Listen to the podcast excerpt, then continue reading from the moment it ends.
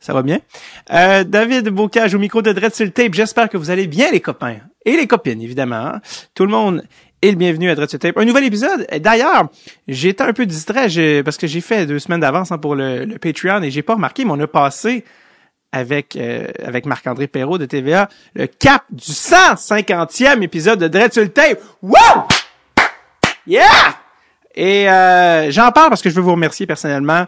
Euh, je, je- vais vous avouer, on travaille fort, les, le, le temps passe rapidement et j'ai, pas pleinement pris conscience jusqu'à tout récemment qu'on est passé, euh, qu'on a passé le cap du 150e épisode, six saisons plus tard. Et euh, je veux juste prendre un, moment pour vous remercier, en fait, sincèrement, à ceux qui sont là peu importe à quel moment vous avez découvert ou embarqué dans le Tape, que ce soit l'épisode 1 avec Pascal Leclerc ou euh, celui d'aujourd'hui avec Jean-François Burrill. Euh, c'est, un plaisir, puis euh, je, à chaque fois que, que, que je vois les, les chiffres, je vais vous avouer, j'ai, peine à croire que, euh, que, que, qu'autant de gens écoutent le Tape. Des fois, je le compte en Wilfrid Pelletier, puis je suis comme, oh my god, c'est... I guess que ça vaut la peine de continuer. Parce qu'on met du travail là-dedans, puis à un moment donné, tu, tu perds le, le, le fil, puis c'est contrairement à la scène, il n'y a pas un, un- un retour immédiat. Donc on dit, mon Dieu, est-ce a des gens, puis là tu vois les chiffres, c'est, ah, ok, ces gens-là existent. Et ces gens-là, c'est vous. Donc merci de faire de Dread sur le tape, euh, ce que c'est aujourd'hui, et je prends même un moment pour remercier particulièrement euh, les gens qui sont sur le Patreon, qui permettent à Dread sur le tape de continuer d'exister. C'est grâce à vous qu'il y a des nouveaux épisodes et que ce podcast euh, existe encore. Et évidemment, je peux pas euh, passer sous le silence la générosité des invités qui viennent ici nous donner leur temps, leurs euh, anecdotes, partager leur vécu et c'est extrêmement plaisant. Euh, D'ailleurs, parlant d'invités qui sont par, partager leur vécu, euh, Jack Han, qui était passé, a écrit un article fort intéressant cette semaine qui lui a été inspiré par l'épisode de Fred Gaudreau sur la game de Fred et, euh, les, les, les, les, petits détails de sa game qui font qu'un gars non repêché est maintenant deuxième centre du Wild et euh, tout ça est sur le blog de Jack Han. Il m'a pas, euh, c'est pas une pub ou rien, c'est vraiment moi qui, euh, qui, qui, qui le plug parce qu'il y a des, des articles très intéressants. Donc, euh, il avait bossé sur le, le groupe Jofa d'ailleurs. Peut-être certains l'ont vu passer.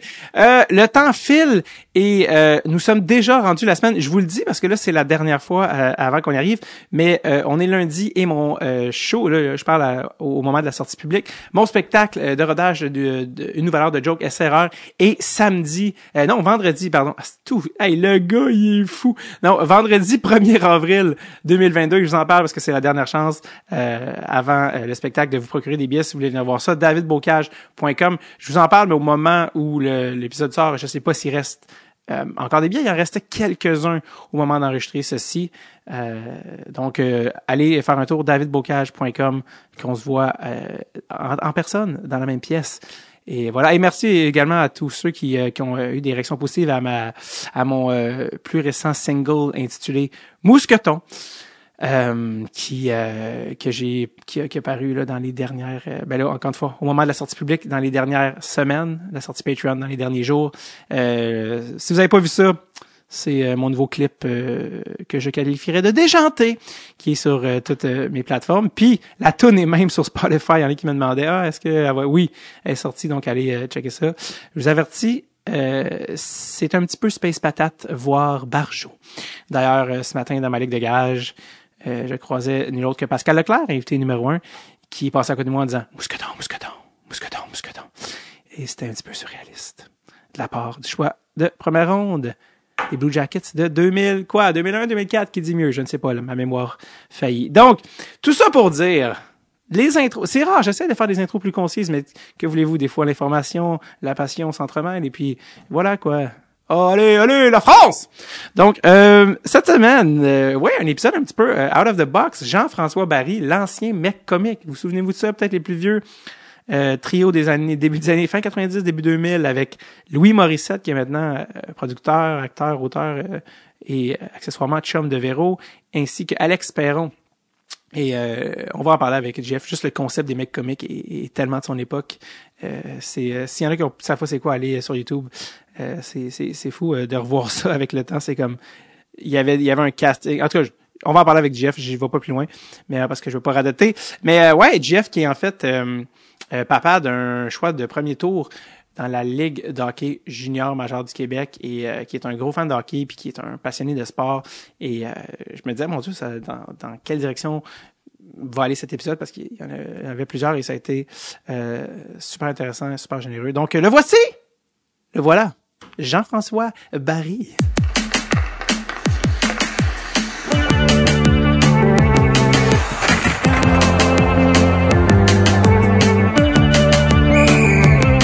Dread sur le tape avec David Bocage. Est-ce que c'est possible d'être un mec comique et le père d'un choix? De première ronde du junior majeur? Oui, c'est possible. Il s'appelle Jean-François Barry. JF, comment ça va? Ça va bien? Ben oui, effectivement. C'est possible tout ça. tout est possible dans la vie. Dans la même vie. T'as fait C'est drôle, j'ai écouté euh, le point de presse de Martin Saint-Louis. C'est un peu ce qu'il a, c'est un peu ce qu'il a à retenir, c'est, c'est tout est possible. Honnêtement, le pire, c'est que je me suis dit, tu sais, euh, c'est qui est le fun d'un podcast, là, on peut comme sauter du coq à truie puis les toutes les parenthèses, mais là, on est au moment d'enregistrer la jour, on vient, là, ça vient de finir le point de presse de Martin Saint-Louis, puis j'ai lu à quel point tu es un fan de hockey. Tes impressions sur Martin Saint-Louis? Écoute, je vais être honnête, là, avant la conférence de presse, je me, me questionnais, euh, j'ai fait Oh, quel drôle de choix, par intérêt. Il me semble qu'en plein milieu de saison, dans une équipe qui va nulle part, je, me demandais un peu c'était quoi le move.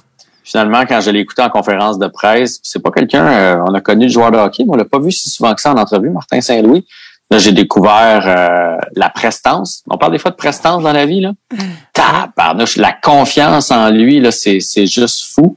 Fait que j'imagine que quand tu le reçois en entrevue puis qu'il te parle de sa vision du hockey, puis de où est-ce qu'il veut amener ça, puis tout ça, là, tu, tu fais OK, lui, c'est mon homme. C'est, c'est, lui que je veux. J'étais vraiment, vraiment impressionné. si jamais ça fonctionne pas avec le Canadien, il peut écrire un livre, donner des conférences. Je pense qu'il manquera pas de monde dans ces salles. Non, ouais. Là, j'ai hâte de voir comment il va réussir avec l'équipe qu'il a sous la main. Euh, ce soir, là, c'est quand même Montembeau puis Primo, les défendants, les gardiens. Là. Puis mm-hmm. euh, c'est ça, là. T'as quand même euh, pas des meilleurs défenseurs. Puis euh, soudainement, Armia va pas se mettre à travailler comme un comme un fou. Là. Il l'a jamais fait. Fait que tu sais, euh, en attendant que l'équipe soit à son image, j'ai hâte de voir comment. J'avais quand même l'impression un peu de voir Guy Carbonneau ou Mario Tremblay quand ils sont arrivés avec le feu dans les yeux, avec là, là, on va leur montrer. puis quelques semaines après, péter des crises. on se souvient de Guy Carbonneau qui avait dit Moi, je peux pas la mettre dedans. Kirk Muller peut pas aller la mettre dedans à Détroit. Il était, déjà à bout. fait que, c'est ça. Mais écoute, première, première impression, euh, vraiment, vraiment impressionnante. Ah oui, je suis même en, droit avec toi, comme quand euh, je faisais, je pense le dernier que j'ai enregistré, podcast avec Éric Bélanger, qui est coach des Lions de Trois-Rivières. Puis, puis on parlait de, hey, tu sais, c'est fou qu'on a vu ça dans notre vie, comme des coachs être mis coach en chef du Canadien sans jamais avoir coaché pro, tu sais, comme. Puis en fait, je dis coaché pro, mais dans le cas de Mario Tremblay, c'était coaché point sais, il avait mm-hmm. juste carrément jamais coaché. J'étais comme, on reverra plus jamais ça, tu sais. Évidemment, je ne compare pas directement à Martin parce que Martin est quand même, il est complètement impliqué dans le hockey, euh, pas juste avec ses gars, mais sais avec euh, Tortorella à Columbus, puis c'est un, énorme brain de hockey là, on l'a vu. Puis j'ai vu sa conférence de presse, puis j'étais comme, je veux jouer pour lui. Puis, ah ouais. puis il je sais pas si t'as entendu quand Jeff Gordon a dit, euh, Jeff Gordon il a dit, on est allé tantôt parler aux joueurs, le présenter tout ça. Il dit, man, on avait des frissons dans la chambre. J'étais comme, les gars doivent être comme, wow, comme, tu c'est pour rien enlever à Dominique Ducharme, mais c'est sûr que quand les gars arrivent, ils sont comme, je l'ai, vu jouer, puis c'est un Hall of Famer, tu sais, comme, puis, non, en tout cas, bref. Mais ça, ça fait un temps. Ouais, exact. Tu sais, moi, c'est ça que j'ai hâte de voir. Puis je te dis pas qu'il réussira pas, là. Non. Mais ça, ça fait un temps, t'es impressionné.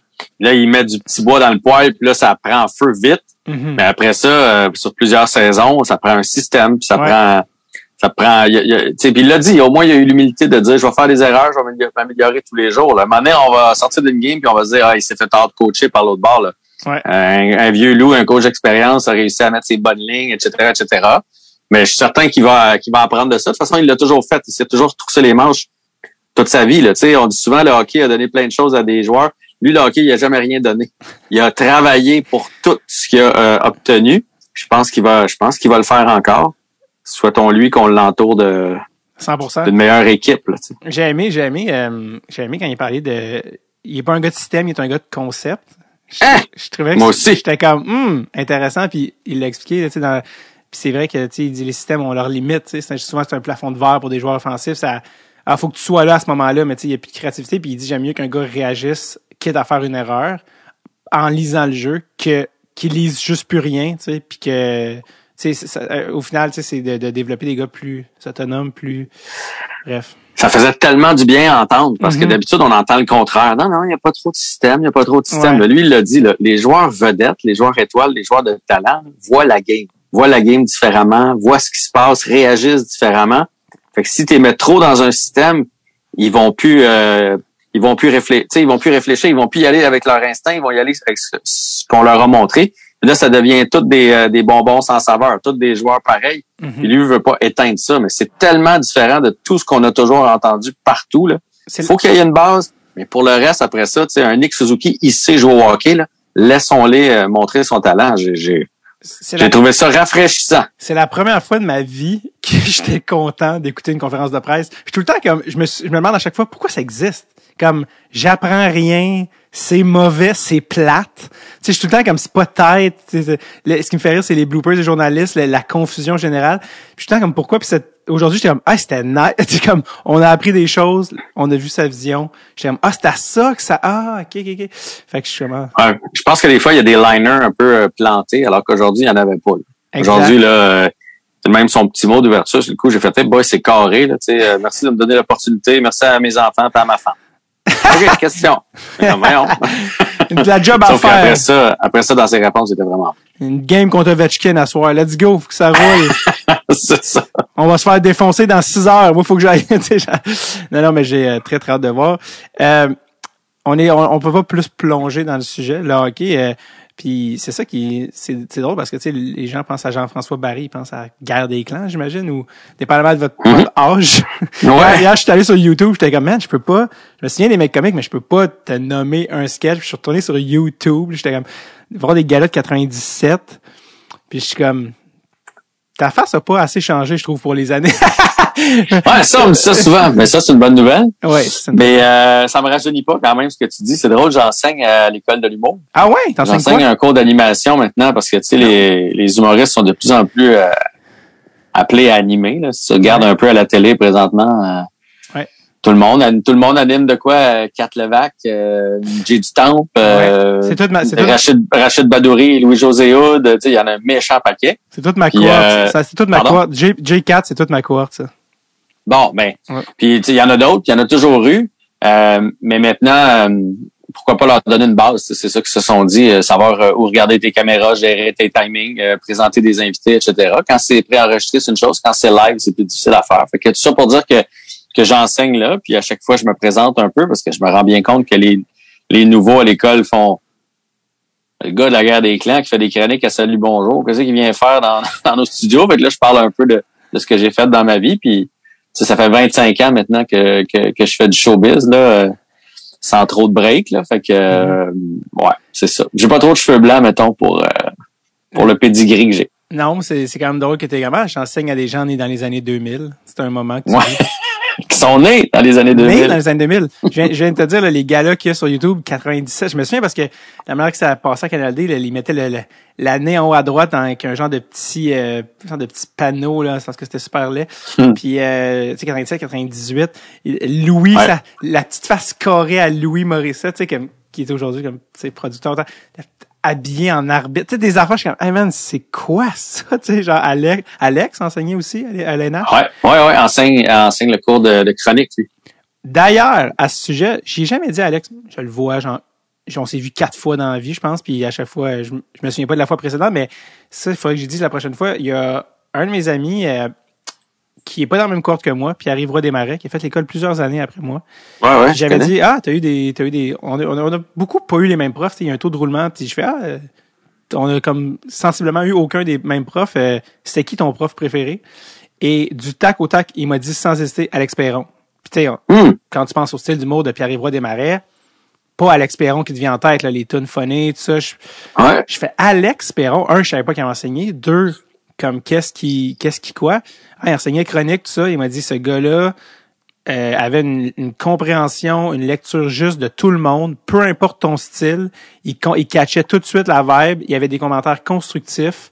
Euh, c'était pas euh, OK, si t'es loin de son style, il catch pas. Si c'est absurde, non, il catchait tout ça, il catchait tous les niveaux. Il était concis. Euh, puis j'avais fait comme ah wow, comme tu sais quel euh, tu sais je- savais pas du tout qu'il avait enseigné puis que, que ça l'avait marqué comme ça. Fait que bref, Je vais y passer le message. c'était l'homm- l'hommage à Alex que la dernière fois que je l'ai vu, je pense que c'est d'un jeu de pandémie genre sur euh, sur Zoom, genre que Martin Vachon a fait. Je suis comme hey salut Alex, je pense qu'on s'est jamais rencontré comme oui on s'est déjà rencontré. Je suis comme ah fuck, genre des affaires que j'ai tout oublié. Mais euh, bref, euh, ok donc. Donc, ça pour dire ça, on- toi, euh, oui, on va venir au fait que ton gars joue dans le junior puis que t'étais de moins en moins Jean-François Barry est de plus en plus le père de Ouais, je commence à être le père de Nathan. Nathan, Ouais. ce qui est, euh, parlant de Johnny des années 2000, euh, ton gars est là-dedans. Mais euh, toi, à la base, puis on va venir aussi te jouer au hockey puis les games de célébrité, mais toi, t'es un, puis on l'a vu là, clairement que Martin Saint-Louis, mais t'es un die-hard fan, toi, de hockey là, depuis, depuis toujours. Ah, depuis toujours, c'était mon, mon plus grand rêve de faire Martin Saint-Louis de moi-même, puis de, de, de jouer dans la Ligue nationale. J'ai eu ce ce rêve-là longtemps, Ton mais bon, petit gabarit. on n'avait pas. On, à 5 et, à- lui, il était à 5 et 6, ça prenait du talent en tabarouette et beaucoup de vouloir. Euh, mais j'ai toujours euh, tripé sur la game. Euh, je- j'en mange, j'en écoute euh, de partout. Euh, moi, là, je tombe sur une game Nashville, Saint-Louis à la télé, m'en écoute un petit bout. Là, tu sais, euh, je suis pas juste les games du Canadien.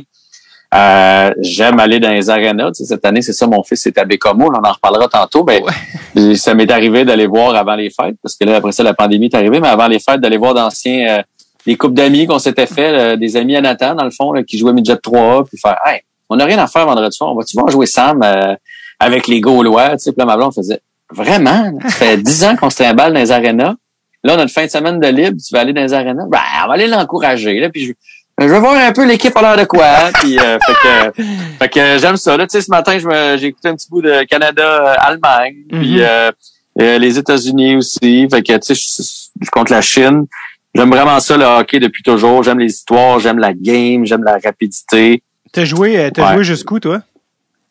Ah, moi, j'ai joué jusqu'à midget, euh, malheureusement, euh, à un niveau euh, récréatif. J'avais été choisi pour aller dans l'élite, mais moi, je viens d'un un petit, visage, un petit village à Masquinongé. Tu connais ça, Masquinongé? Je pense que j'ai probablement même déjà fait euh, un show, là, si ça se trouve.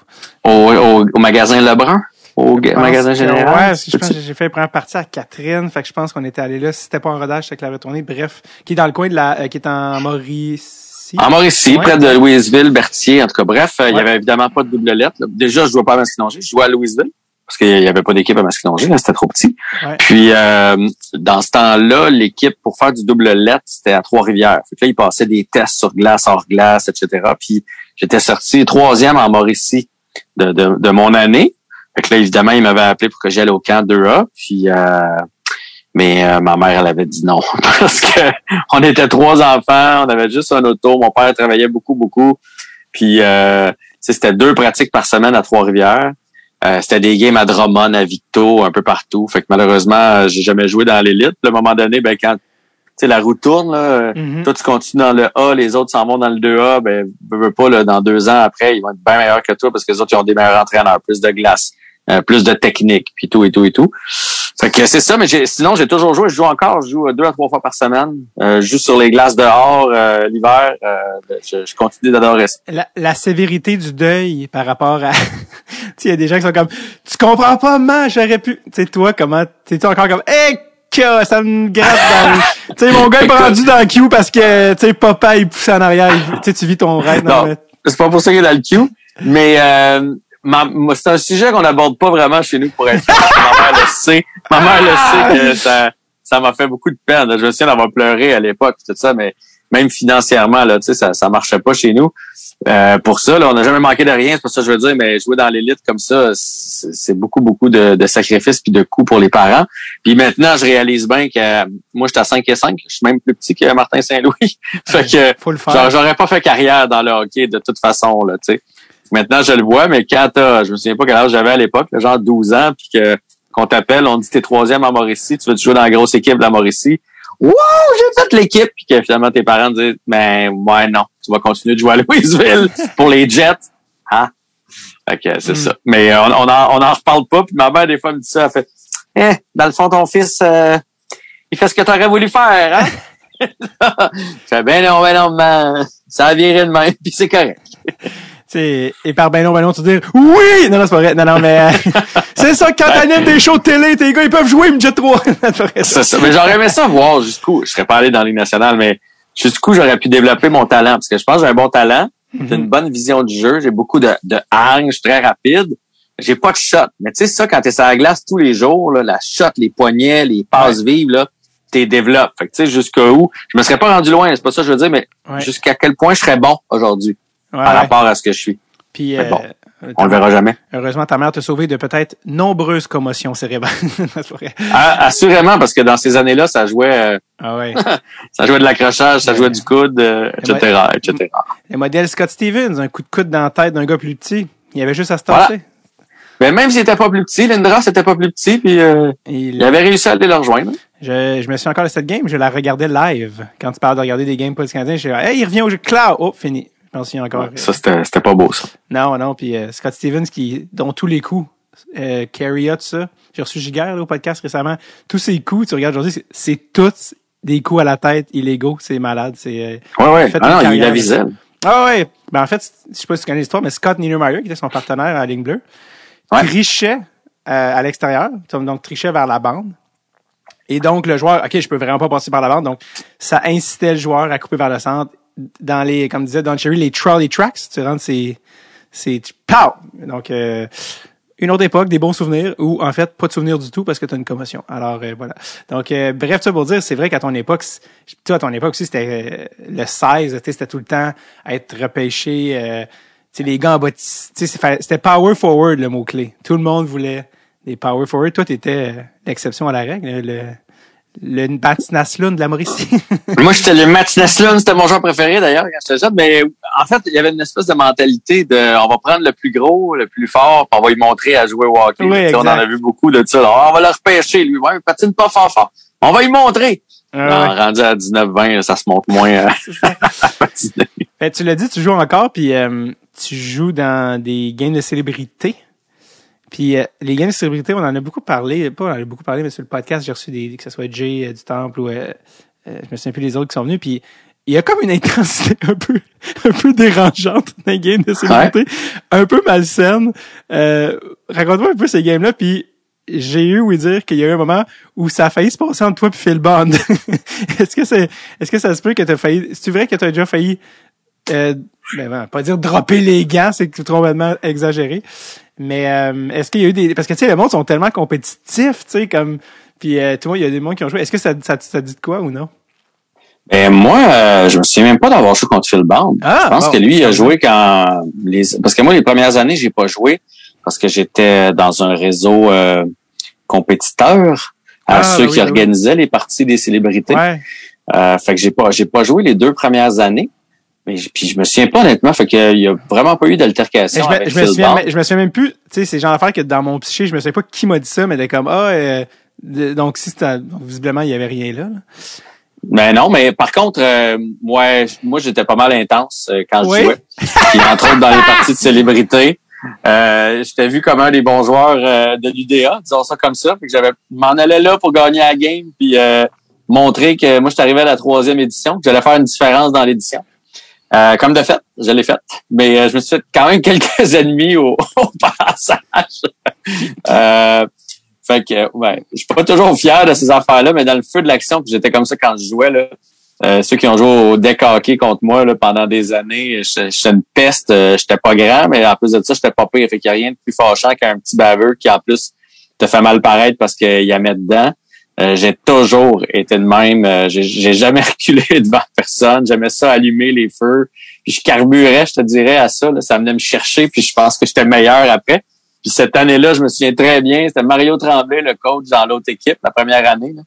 Puis euh, son, son équipe tirait de l'arrière par deux buts, puis on se carré pour mettre ça euh, un but d'écart. Le- L'entraîneur m'a envoyé ça à la glace, puis dès la mise en jeu, je suis parti, puis j'en ai mis une dedans, là, genre six secondes après que les autres aient scoré. Question de couper le momentum en troisième période. C'était mon tour du chapeau ou quelque chose comme ça, puis j'étais allé faire une espèce de celly là, euh, en mettant la glace. Là, mais moi, c'était pour le show. Là. Il y a plein de monde dans les estrades. Là. C'était pour le show, c'était pas pour narguer personne. Hey, mais lui, il l'a pas pris. Là. Il me faisait signe qu'il allait m'arracher à la tête. Puis euh, il a quitté avant la partie cette, euh, cette fois-là. Mario Tremblay. Ouais, il a quitté, c'était une game bénéfice, il a quitté son banc, puis il a quitté l'amphithéâtre. Il était, mais tu sais, moi, je suis un gagnant, j'aime ça gagner. Mario est pas pire là-dedans aussi. Fait que ça, je me souviens de cette année-là, euh, avec Louis. Louis est baveux aussi, là, euh, puis il jouait de l'autre côté, puis là, ben, on s'en était pas laissé imposer. Fait que ça avait brassé un peu avec Louis. Puis je te dirais, celui avec lequel ça a brassé le plus, c'est euh, Patrice Robitaille. Euh, mais Patrice, euh, il, il va sûrement me dire que je suis compétitif fou, mais je pourrais lui retourner le compliment. Fait que, euh, fait que les deux ensemble, euh, c'est ça. Ça avait fait quelques petites flémèches. Ben, écoute, c'est des bons souvenirs, mais j'adore que Mario Tremblay, qui est comme un, un gars qui a coaché NHL, tu sais, avec Montréal puis avec Minnesota, te fasse un signe de tranchage de gorge et quitte une Ouais. game bénéfice. Mais là, il après ça, on m'avait dit, c'est parce que Masselli, dans le fond, je l'ai fait, puis allé passer en avant de leur banc. Ouais. Mais moi, là, c'était c'était zéro, zéro pour les narguer, là. Sincèrement, c'était, écoute, tu joues devant 10 000 personnes. J'ai jamais fait ça dans ma vie. Je score, c'était un très beau but, là. Je m'en souviens, là. Rentre à hors l'aile, flippe ça au centre, reprend pas, puis je la sac dans le but. Six secondes après qu'il a scoré. J'étais vraiment content. Puis là, ah ouais, pour le show, le hat trick, frotte la glace. J'ai jamais pensé que j'étais en avant de Mario, mais lui, il a pris ça comme un affront, puis euh, il, avait, il avait oublié que c'était une game hors concours. Que, euh, voilà. Puis je, me, je me souviens parce que à l'époque, euh, après ça, je suis allé remplacer à C'est quoi? Puis lui, il travaillait euh, euh, au 96.9. Il a même un moment donné fait partie du drive. Puis euh, on m'avait avisé là de ça serait l'idéal, ça serait qu'on se croise pas dans un corridor, qu'on remplace pas en même ben temps. non! Il est resté qu'une crotte sur le cœur Ben- vraiment longtemps. Tu l'as jamais revu? Je, je, je l'ai jamais revu, mais on a un ami commun, puis euh, il disait, à un moment donné, j'ai parlé de ça, puis il a fait, ah, lui, le petit tabarnak, t'as pas le moi en C'est ça. Mais il y a une coupe d'intense, là, tu sais, euh, Patrice Bélanger, qui, qui était un des, des porte-paroles, un des capitaines, euh, il donne pas sa place, là, puis moi puis lui, on, on jouait ensemble. fait que les deux ensemble, contre Louis puis Pat Rabitaille, puis c'est ça. Fait que la testostérone était au rendez-vous, il y a personne qui voulait avoir l'air fou euh, Mhm. au match des célébrités. Mais J'adore que comme si t'as réussi dans ta vie à rendre le nez de Mario Tremblay plus mauve, t'as ga- t'as gagné d'une certaine manière. C'est ce que je veux dire, t'as réussi. c'est juste comme Ouais. Là, il y avait la face au complet. C'était plus juste le nez. c'était vraiment le bleuet bionique, c'est le cas de le dire. Euh, bleu Ouais. sur ligne. Euh, ben oui, euh, j'avais joué aussi, je pense, une fois dans la Ligue de l'UDA avec euh, Patrice Robitaille, j'avais fait comme oh, j'ai des patines, tu sais, comme j'avais j'avais dé- décelé un certain euh, une, compétitivité, une compétitivité que j'avais pas haï. J'ai fait ah, ok, il joue là, tu sais. Ouais, il patine, puis euh, il, est, il, est, il est dur sur le bâton. Là. C'est lui, euh, une bataille à un contre un dans le coin. Il va, il va pas y aller, mais ça va être une ligue amicale. Là. Il, veut sortir avec la POC. Là. Euh, fait que c'est Le- ça. Puis moi aussi. Fait que, mais ça, moi, ça me dérange pas. Là, là OK, c'est un sport euh, intense. viril, intense. Bon, est-ce qu'il y a pas des fois où on a dépassé les bornes? Euh, Ben oui, ça c'est ça. Donner l'expression donner du Sherwood. Hein? L'expression donner du Sherwood. Non, mais, mais je, je m'en allais pas dire. Je veux pas dire qu'il donnait du Sherwood, Non, mais je dire, même le bâton à terre, Ouais, dans ouais. des ligues de garage, tu sais, il y en a que c'est plus mou. Puis il y en a que tu fais, OK, OK, Mhm. lui, il niaise pas, là. Ouais, non. c'est ça. Moi, j'ai, moi, dans mon année euh, à l'école de l'humour et un de mes très bons amis encore aujourd'hui, Sam Breton, là, je t'avertis, si tu vas dans le coin avec euh, GF, euh, t'es mieux de baisser ton centre de gravité. Comme, il s'en va là pour euh, sortir avec la rondelle, puis c'était drôle. Je me suis encore la première année à l'école de l'humour, on va jouer à- au parc à côté, puis dans la même courte, Jay, Jay du Temple, il a joué fort. Jay, c'est un bon joueur de hockey défenseur. Puis Sam, qui vont chercher la rondelle dans le coin, j'étais comme, here, comme disait le Heath Ledger dans le Joker, dans, dans Batman, here we go. C'est ça. bon, ben moi, je suis le même aussi. Mais là, euh, j'ai 45. Et honnêtement, j'ai ralenti dans les dernières années. Là. On, va, Ouais. on va se le dire. Euh, euh, tout le monde dit ça que la quarantaine, c'est dur. C'est vrai que c'est dur sur le métabolisme et tout et tout. Puis euh, ça m'a calmé aussi un peu. là. Euh, je n'ai assez de manger des coups de poing. euh, Ouais. Parce que des coups de poing, j'en ai mangé. là. Ah ouais? des- ah, genre, ah oui. Fait que euh, là, à un moment donné, j'ai fait OK, là, c'est assez. Là, là. Tu t'en vas, euh, puis le, le, le cœur te débat euh, en venant dans ton char parce que t'as peur de sortir de l'aréna. là. tu sais, quand tu passes vite, vite, vite à la sortie parce que les gars de l'autre équipe sont en train de prendre une bière, puis tu te demandes s'ils vont pas te coller ça de voler. Fait que euh, à un moment donné, j'ai fait OK, là, là, c'est assez. Ça suffit. C'est des que- gars que tu connais ou pas? non, non, des gars de l'autre équipe que je connais pas, mais qu'on vient de battre puis que j'ai Ouais. écœuré tout au long de la game. tu sais. Hey, je me souviens, là, on, là, on remonte à il y a longtemps, quand j'étais au Cégep, on s'était inscrit, euh, ils appellent ça de la snoot en Mauricie. C'est, dans le fond, c'est du hockey-ball. Mhm. qu'il y a un gars de mon du cégep qui avait participé, il avait entendu dire que j'étais un bon joueur de hockey, je le connaissais presque pas, à Pointe du Lac. Il dit on, on a une ligue, euh, on cherche des. Ben, c'est pas du hockey base, c'était avec une rondelle euh, un peu molle, mais avec l'intérieur. Je sais pas si tu as déjà vu ça, des rondelles comme ça. Il y a un poids à l'intérieur. L'intérieur est dur, OK. puis le tour est mou. Fait que ça fait en sorte qu'il y a quand même un poids. La rondelle reste à terre, mais c'est pas aussi dur. Fait que on jouait au hockey bottine. Fait que j'essaie d'embarquer avec eux autres, puis honnêtement, on joue contre tous des vieux loups. Là. Tout le monde est plus vieux. Nous autres, on est l'équipe du cégep. Là. Euh, là, on a quelques personnes un peu plus vieilles, là, mais on dépasse pas 25 ans. Puis, au début, on mange des varlopes parce que c'est un, c'est un sport. C'est pas comme au hockey. Tu peux, si tu te fais, si tu dépasses, ben là, par le temps que que tu vires de saut puis que tu repartes chercher l'autre joueur, t'es mort. C'est un jeu de contrôle de rondelle puis de, de positionnement. On mange des volets, on mange des volets. À un moment donné, ça se resserre. En milieu de saison, ça se resserre. En fin de saison, on, on les, on les tient, on commence à comprendre comment ça fonctionne. Et en série, on a gagné les séries. Mais, mais j'ai joué des de bonnes séries. Je me souviens très bien. Puis il y a, il y a une fois, là, il y a une équipe. Là, là, on est dehors. Là. Je les avais tellement écœurés tout le long de la game. Puis je me souviens, à un moment donné, au face-off, on jouait avec des tucs. J'ai baissé sa tuque. Ils avaient les yeux. là. il s'est relevé. Il m'a sacré son poing sa gueule. Je saignais. tout. Puis moi, tout ce que je disais, c'est Punition! Comment boys? Avantage numérique! Tu sais, je, je m'en foutais. là. Je me foutais du reste. Et là, on se retrouve au party. Il y avait, c'est une ligue amicale, là, tu sais. Fait qu'il y a un party de fin d'année. Là, je me retrouve au party de fin d'année. Puis là, ils font de la remise du trophée. Puis des, des meilleures équipes, meilleurs buteurs, meilleurs gardiens. Tout le monde, toutes les équipes sont là. Puis là, je, je vois bien du coin de l'œil qu'il y en a qui viendront pas me parler. Là. Je suis le petit baveux de 18 ans qui est venu fait, mettre le trouble dans leur ligue. Tu sais. Et je m'en vais aux toilettes à un moment donné. Et qui qui a pas aux toilettes? Deux des gars là, qui étaient sur la glace quand j'ai mangé le point sa gueule. J'ai vraiment pensé, j'ai fait, ah, yeah, ça y est. Ça y est, c'est ma, ça y est, c'est ma fête. C'est ma fête, je ressors pas des toilettes. euh. Ben non, c'était des adultes, puis ils m'ont pas parlé, et ils ont rien fait.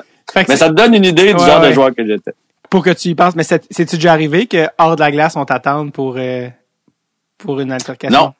C'est déjà arrivé qu'on me l'a euh, promis, par contre, qu'il allait Ah. m'attendre en dehors, mais euh, dans, dans ce temps-là, je sortais avec l'équipe. J'attendais deux, trois gros gars de mon équipe, puis je sortais. Non, non, t'es un gars d'équipe. Des gars d'équipe, ça sort ensemble. Ah. Ben, Ouais, c'est ça. Mais ça, je pas, c'est comme je te dis, je suis pas tout le temps fier de ça, mais je sais que j'étais comme ça. Puis des fois, j'en regarde, là, tu sais, je vieillis, puis là, je vais dans des ligues où il y a des, des petits nouveaux qui, on dirait qu'ils jouent leur vie, là, dans une ligue du garage de, d'un mardi matin, puis là, je fais, ah, t'étais tellement de même. Tu devais Mhm. tellement être gossant. je vois, je vois des points communs là, avec Louis Morissette, là, clairement. Là, dans, tu sais, je me demandais, quand je voyais les mecs comiques, le casting, je comme, Ah, qu'est-ce que ces gars en commun? Puis là, juste l'aspect compétiteur, je fais, ah, OK, il y, a- il y a un atome crochu là, avec Louis, tu sais, déjà, je le vois. Euh, qui était Ouais. Non, non, Lou- Louis était malade mental aussi. Là. Quand on jouait ensemble, ça avait juste pas de sens. Là. Tout le monde voulait. Il y a pas grand monde qui voulait acheter des billets pour les mecs comiques, m'a dit quoi. Est-ce que, sais, que ce soit justement dans les ligues de garage, tu sais, l'intensité, quand t'es devenu euh, une, une, disons, personnalité publique, toi, ça a-tu changé de quoi ou zéro une barre?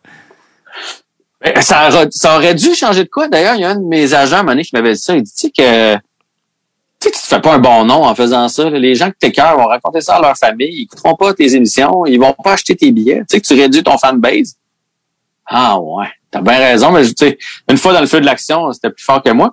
Ce qui a changé, là, bien honnêtement, puis ça, là, ça, je veux le dire haut et fort, parce qu'il y a des gens là, qui disent, euh, mettons que moi ou Louis ou peu importe, là, Ben Gagnon, t'es pas pire aussi, euh, qu'on qu'on était baveux, mais il y a une différence, c'est que les gens se souviennent de nous.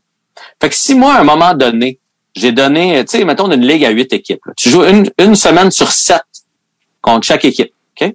Moi, s'il y en a un qui me donne un coup à la semaine 1, là, il, a, a besoin d'être gros en maudit le coup pour qu'à la semaine 9, quand on va rejouer contre eux autres, que je me souvienne qu'il m'avait donné un coup. Tu comprends?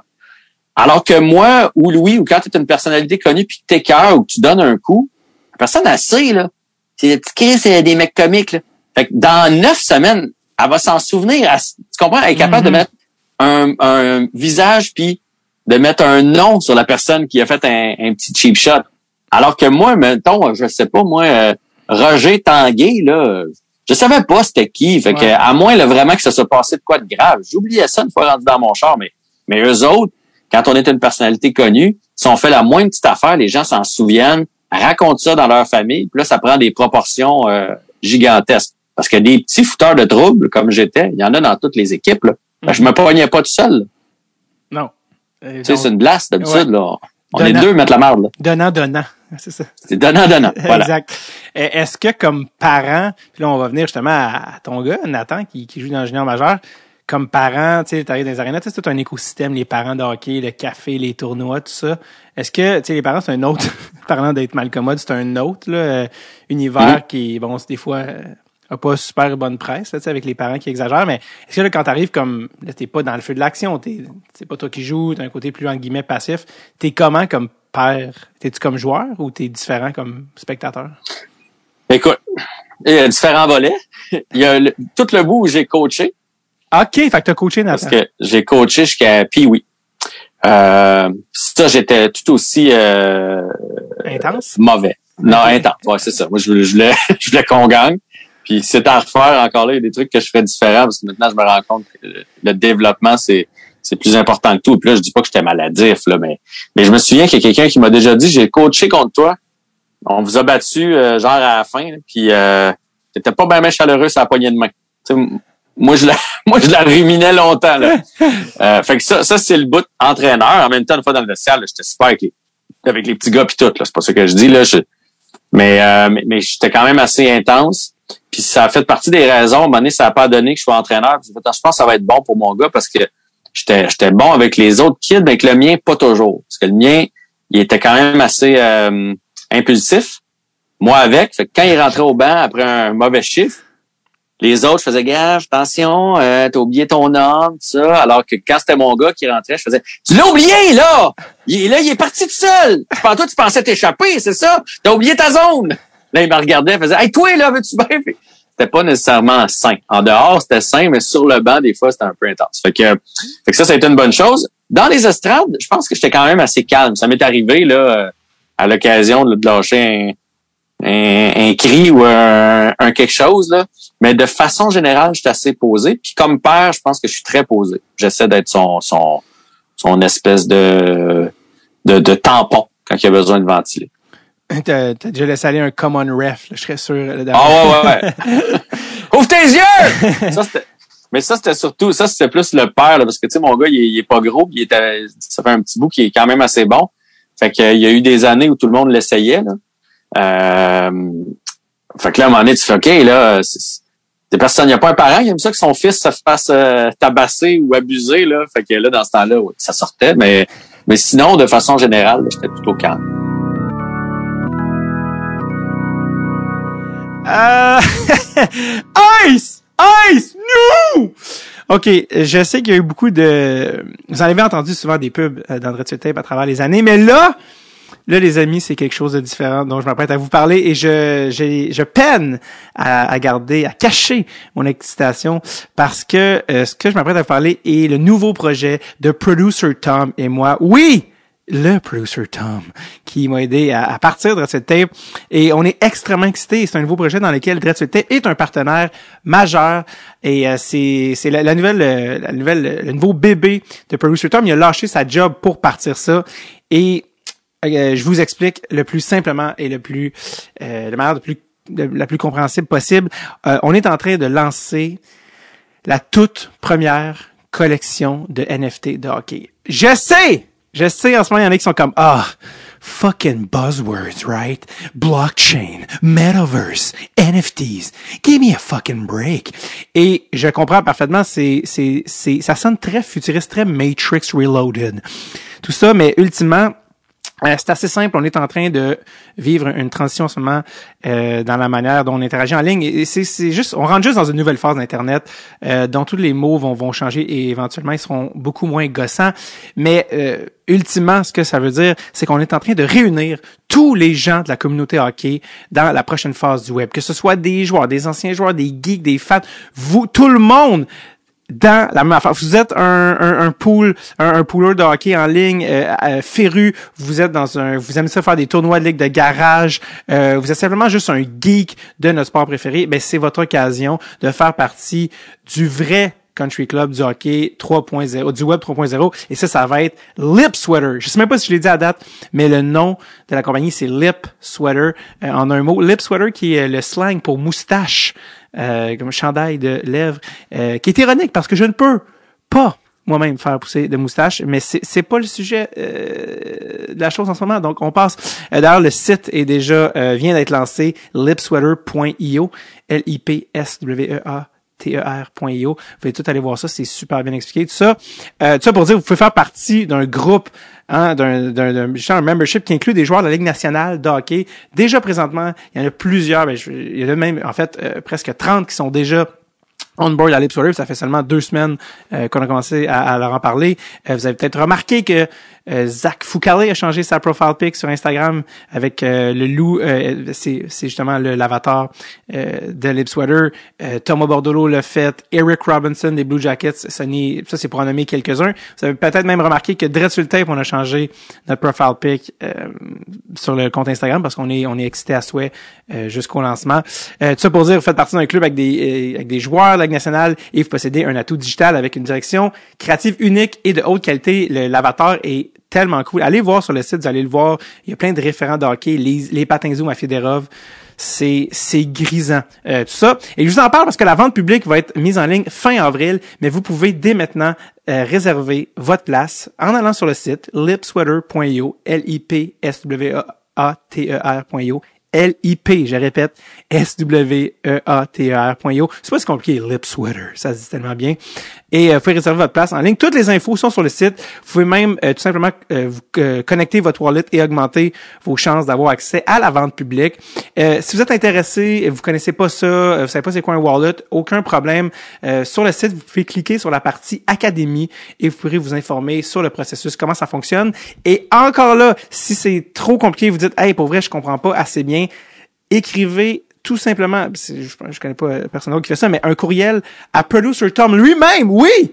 Il va vous répondre personnellement, tout simplement au thomas at T-H-O-M-A-S, à commercial, D-R-E-T-T-E-S-U-L-T-A-P-E.com, thomas at Producer Tom lui-même. Si ça, c'est pas le service à la clientèle, je veux dire, Vidéotron, allez vous rhabiller à un Producer Tom répond personnellement aux gens. Euh, si justement vous dites, ah, ok, je- ça m'intéresse, je suis pas sûr de comprendre, je veux, j'ai pas encore les référents, tout ça, c'est normal. Euh, Producer Tom va vous aider avec tout ça. Je vous rappelle, lipsweater.io, L-I-P-S-W-E-A-T-E-R.io. On est extrêmement excités. Ça s'en vient dans pas longtemps. OK, de retour à l'épisode. Ton, ton gars, euh, c'est drôle, tu parles de ton gars impulsif, ça, je suis comme, il est petit, impulsif, je suis comme, mon Dieu, de qui il tient? C'est bizarre, je vois pas le lien. Ah, Euh, mais il est bien plus calme que moi. plus calme, ouais, ok. Ben, tant mieux, en fait, c'était sûrement, ça va l'aider, je dans son parcours, mais ton gars, lui, comment il trouvait ça? On en a souvent parlé, Jay aussi, du temps de son père le coaché, puis c'était comme, hey man, les flamèches, là, tu sais, parce que comme, mon dieu, c'est, c'est trop, là, tu, on dirait que tu triggers l'autre sans t'en rendre compte, mais toi, ton gars, comment il trouvait ça? euh, tu sais, mettons, en général, est-ce qu'il t'a déjà dit, hey, mais peut-être ça, tu coaches plus, ou, euh, Non, non, non. Non, honnêtement, là, je compte, je comptais une affaire, mais 90% du temps, c'était beau, puis j'ai eu des super souvenirs, là, tu sais, des tournois qu'on a gagnés ensemble, puis euh, je me souviens, entre autres, là, d'un but gagnant qui a compté, puis là, il est allé voir ses chums, puis en ouais, il fête partout, là, il était tout petit, puis là, à un moment donné, je le vois chercher quelque chose à la patine, je me demandais qu'est-ce qu'il cherchait, puis il me cherchait moi pour venir me sauter d'un bras, tu sais. C'est, c'est plein de beaux moments, puis ça permet de le voir agir dans la chambre, puis de voir comment il est. Puis moi, j'étais toujours assistant entraîneur parce que je faisais la, la guerre des clans, fait que j'étais pas libre à toutes les fins de semaine. Fait que jamais été coach en chef, puis il a été chanceux, là, il est tombé sur des, des bons entraîneurs, entre autres Martin Brochu. Son fils avait le même âge que le mien. Il a gaulé pour le Canadien, pour les, les Capitals. euh, pas longtemps, mais il a quand même joué dans la Ligue nationale. Puis c'est lui qui s'occupe de l'Académie Joël Bouchard. Fait que, tu sais, il était vraiment de bonne main. Fait que dans ce temps-là, tu t'embêtes pas trop. C'est juste que j'ai réalisé à un moment donné que, que un peu comme dans la vie, je sais pas si, si tu es en couple, mais quand on est en couple, la personne avec qui on parle le plus bête dans la vie, c'est notre conjoint conjointe souvent là. Tu sais euh, je sais pas moi, quelqu'un en mangeant va faire du bruit dans son assiette, là, un, un invité, tu lui diras rien. Quand c'est ta conjointe, tu sais, oh, c'est tu t'es encore accroché avec ta fourchette. Tu sais, on est, on est comme prime, on est, euh, ouais. parce qu'on est habitué de vivre ensemble. Des fois, on est un peu rough. Fait que, tu sais, c'était la même chose avec mon gars. C'est ça que je veux dire. Puis je pense Ouais. que c'est devenu sain pour lui que je sois plus derrière le, le Mhm. banc, puis plus dans l'entourage de l'équipe, parce qu'un jeune, a l'air- ah, c'est important qu'il lâche son fou aussi. Là.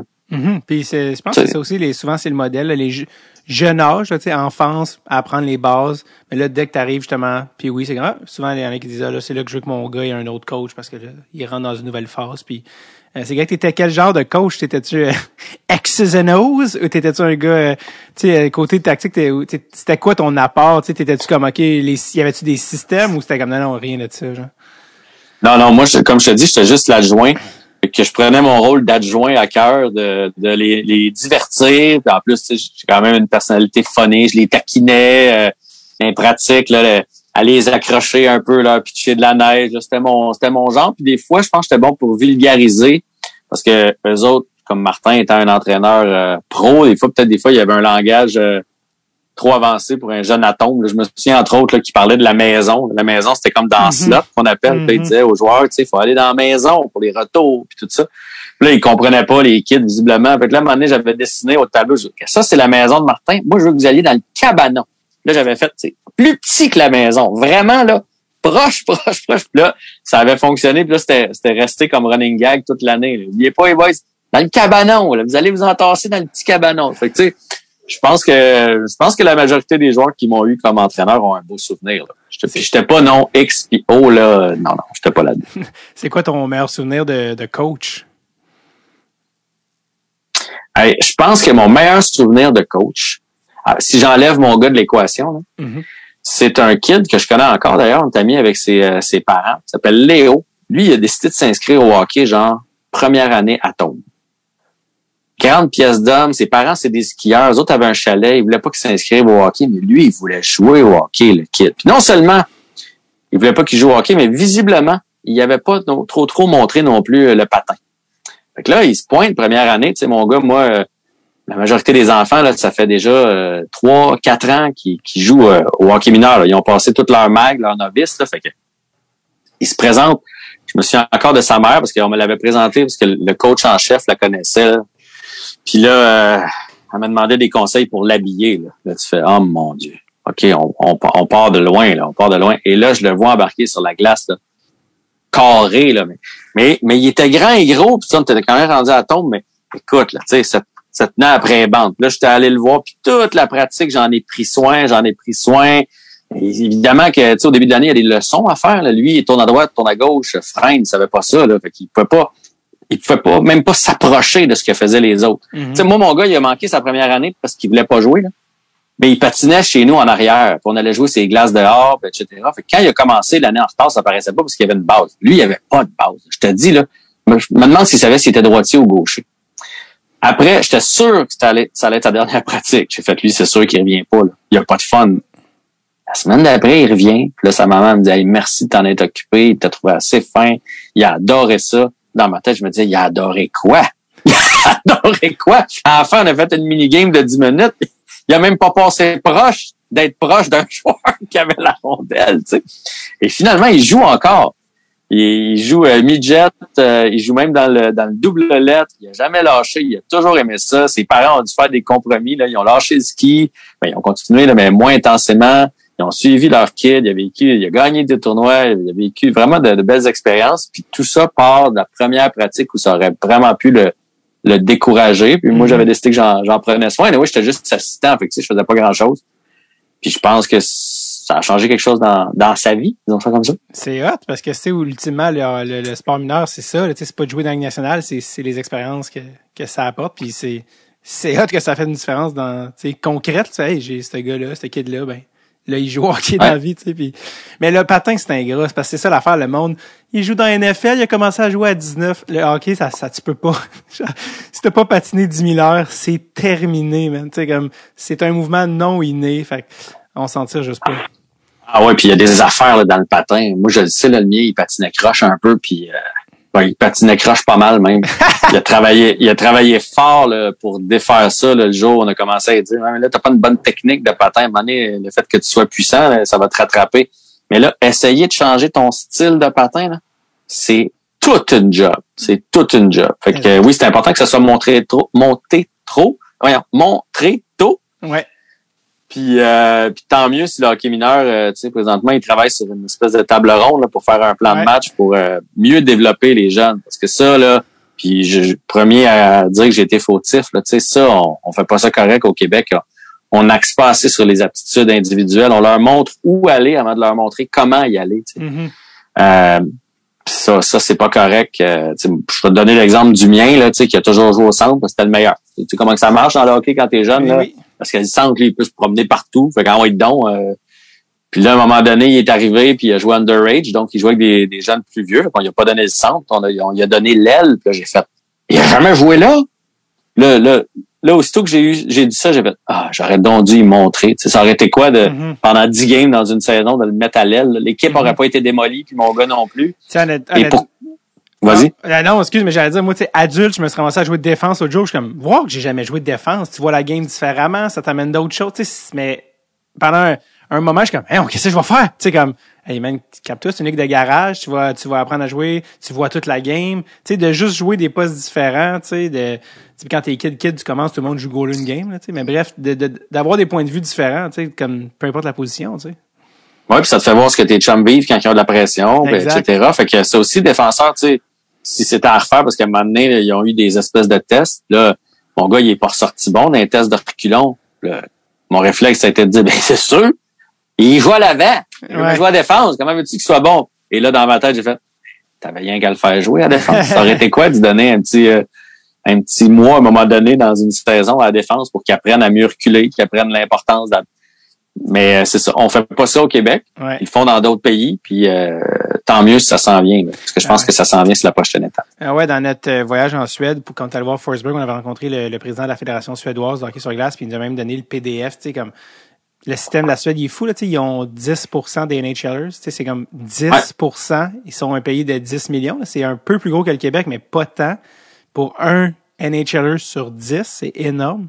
Puis c'est ça, même la- l'aptitude, puis la manière qu'ils forment les coachs, euh, parce que les gens ils disent ah mais en Suède ils ont plein d'argent mais non c'est comme nous c'est des coachs bénévoles mais que c'est chapeauté d'une certaine manière où tout le monde est encadré pour Mhm. euh, bien faire ça puis il y a manière de le faire tu sais c'est pas juste une question d'argent nécessairement euh, là ton gars est rendu l'encadrement, c'est important. Puis aussi là.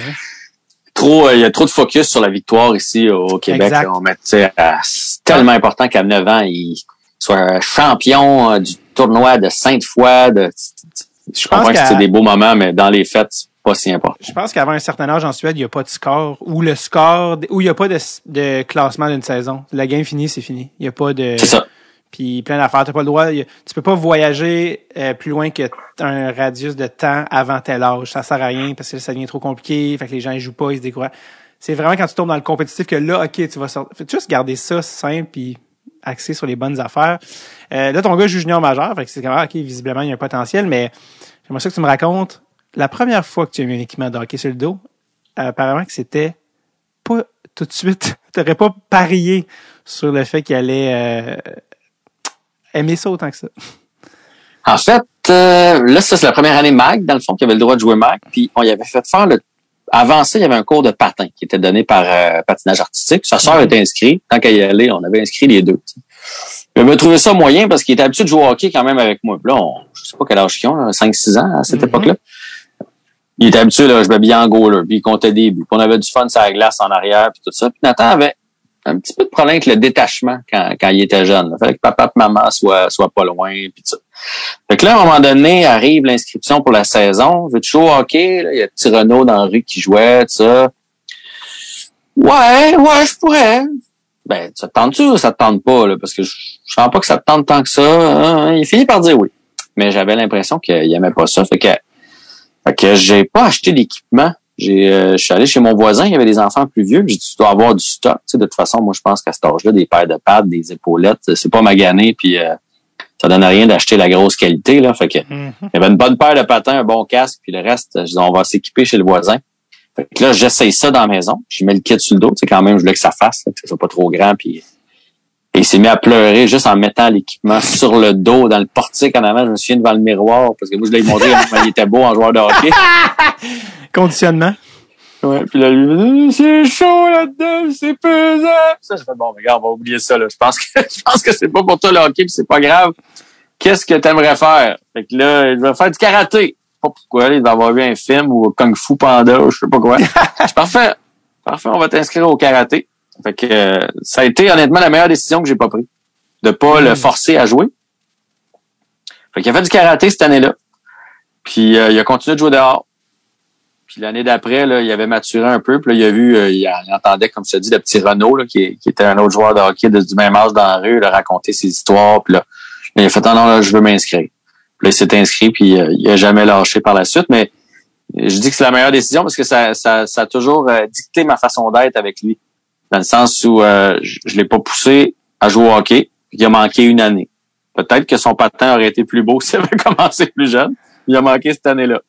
Puis là, après, il a commencé à être bon. Puis là, il y a, dans ce temps-là, là, c'est pas long, surtout ici sur la rive sud de Montréal, il y a tellement de coachs de toutes sortes d'affaires que là, on recevait des appels pour du 3 d'été, du power skating, du mm. maniement, puis tout ça. Puis là, moi qui aime le hockey, euh, eh, veux-tu y aller? Moi, j'étais prêt, là. Euh, ouais, on va y aller. Je sentais que ça y tentait pas. Puis là, souvent, c'est tôt le matin parce qu'il n'y a pas tant de glace que ça. Là, fallait que je me batte avec pour l'emmener là. Ça, il tentait pas. Gna, gna, gna, gna. Faut que je fasse, regarde.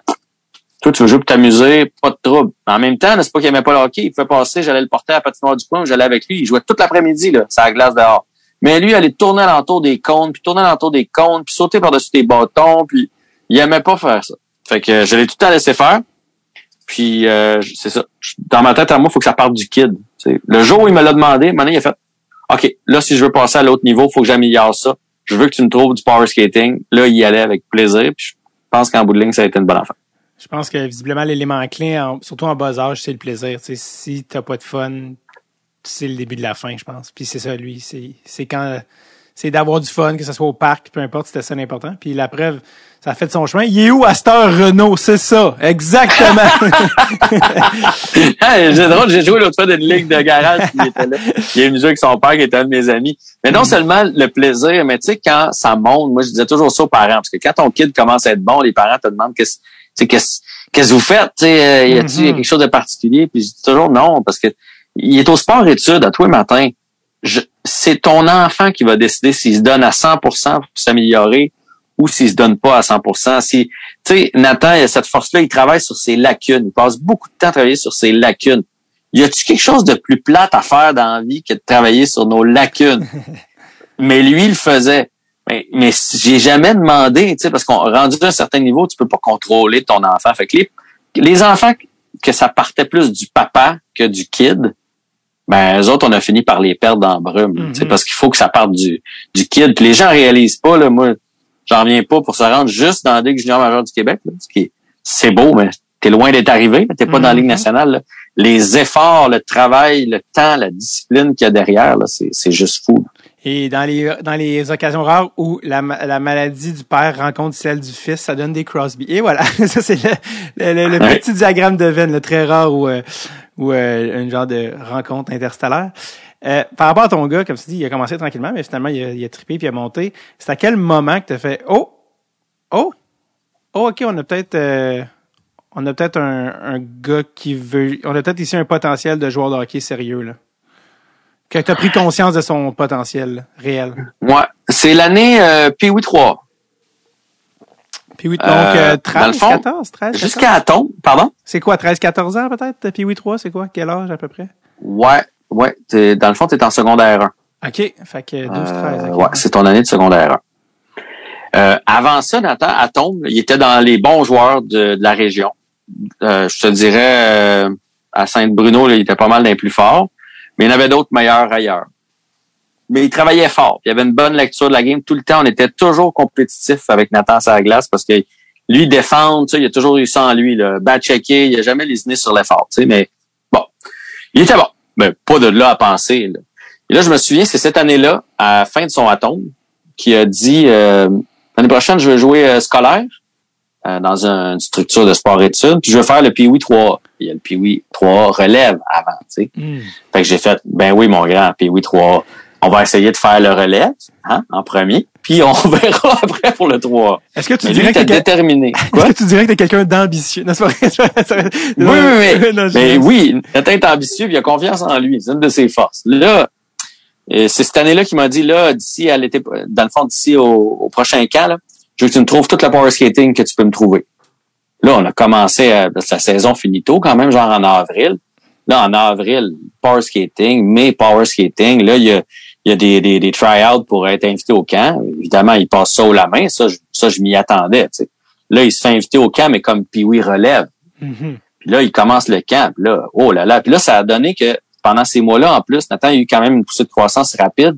Là, il est devenu plus grand un peu, puis plus fort que les autres 2005. Là, ils l'ont envoyé, envoyé tester avec les 2004. Puis il est arrivé avec les 2004, il était bon en Caltar. Et ils ont fini par le garder dans l'équipe. Fait qu'il l'a fait, son Christy de PU 3. Fait qu'il a joué PU 3 underage avec des plus vieux. Une année correcte. L'année d'après, là, il était dans son année 2005, avec l'expérience d'avoir déjà joué là. Puis là, cette année-là, là, il a 39 buts en 30 matchs euh, de saison. Euh, fini premier compteur de la Ligue. Euh, dans dans l'Est, parce que dans l'Ouest, c'était c'était un petit gars de, de Montréal. Là. Euh, puis là, dans les tournois, puis tout ça, il est phénoménal. Puis là, il l'invite à faire une espèce de petite compétition à Chicago, là, dans une équipe regroupant les meilleurs joueurs du Québec. Puis là, on s'en va là-bas. Puis là, tout le long, on a, on a fait des tournois pour former cette équipe-là. Il, a- il, il a dominé pas mal. Puis à Chicago, il était vraiment dans les dans les bons joueurs euh, aussi. Là, j'ai fait OK, attends un peu, il se passe de quoi là? Mais je gardais le doute de il a quand même grandi puis grossi avant les autres. Quand les autres vont vont grandir et grossir, on va Mhm. sûrement se replacer. Puis là, ben finalement, Bantam, ça a continué. Bantam 3, premier compteur euh, du Québec en entier. Puis là, tout le monde avait pas mal grandi. Fait que là, j'ai compris que, et surtout, en fait, son caractère et sa détermination, j'ai compris que lui, quand il s'y mettait, il allait vraiment mettre tous les efforts. Là. Mais quand je te dis tous les efforts, c'est ça. Fait que c'est là. Mais après ça, jusqu'où il va se rendre, je ne sais pas. Mais, mais c'est des belles expériences de vie. Est-ce que par rapport à quand il a fait le Pee-Wee 3, t'es t'es arrivé dans le char en pleurant en disant Papa s'excuse! Ah non, mais attends un peu. Moi, dans ma tête, là, j'étais dit ça. Mais j'y ai jamais dit à lui. Eh non, je sais bien. J'ai jamais rien dit à lui. Et je me souviens, là, mettons comme euh, son année Bantam 3, là, quand je t'ai dit qu'il a fini pour premier compteur de l'équipe. Nous autres, on n'avait pas une si grosse équipe. On avait une bonne équipe compétitive, là, mais pas beaucoup de talent offensif. Là, il me disait que euh, il voulait être d'un premier compteur de la ligue. Là, moi, je, je le dosais. Là, Easy, tu buddy, mais l'important. je, je connaissais les joueurs ailleurs. Puis là, dans certaines structures, y en avait deux, trois solides. Là, tu fais, les autres, ils vont se faire des passes. Les autres vont gagner 7-4 pendant que nous autres, on va gagner 2-1. Euh, Tu pourras, tu pourras pas rivaliser avec les autres. Mais je le disais pas. tu sais. Mhm. Mais je le pensais. Ben, finalement, il l'a fait. Ça fait que quand il est déterminé, il a- à la limite, il m'écoute pas. Anyway, à ce temps-là. Il, a, il a la tête euh, de cochon de son père euh, pour les De bonnes sa mère. De sa C'est mère. vraiment la tête de sa mère, ça, ouais. Vraiment. Et pour les bonnes raisons, dans ce cas-ci. Ouais. Euh, arrive euh, la fameuse euh, ben, la fameuse année de repêchage junior majeur. Et euh, arrive la pandémie mondiale. Et euh, si je me trompe pas, ton gars a joué un total euh, de game midget 3 de zéro. C'est ça? Il a joué Ouais. zéro match euh, midget 3. D'ailleurs, pour les Gaulois de Saint-Hyacinthe, si je me trompe pas.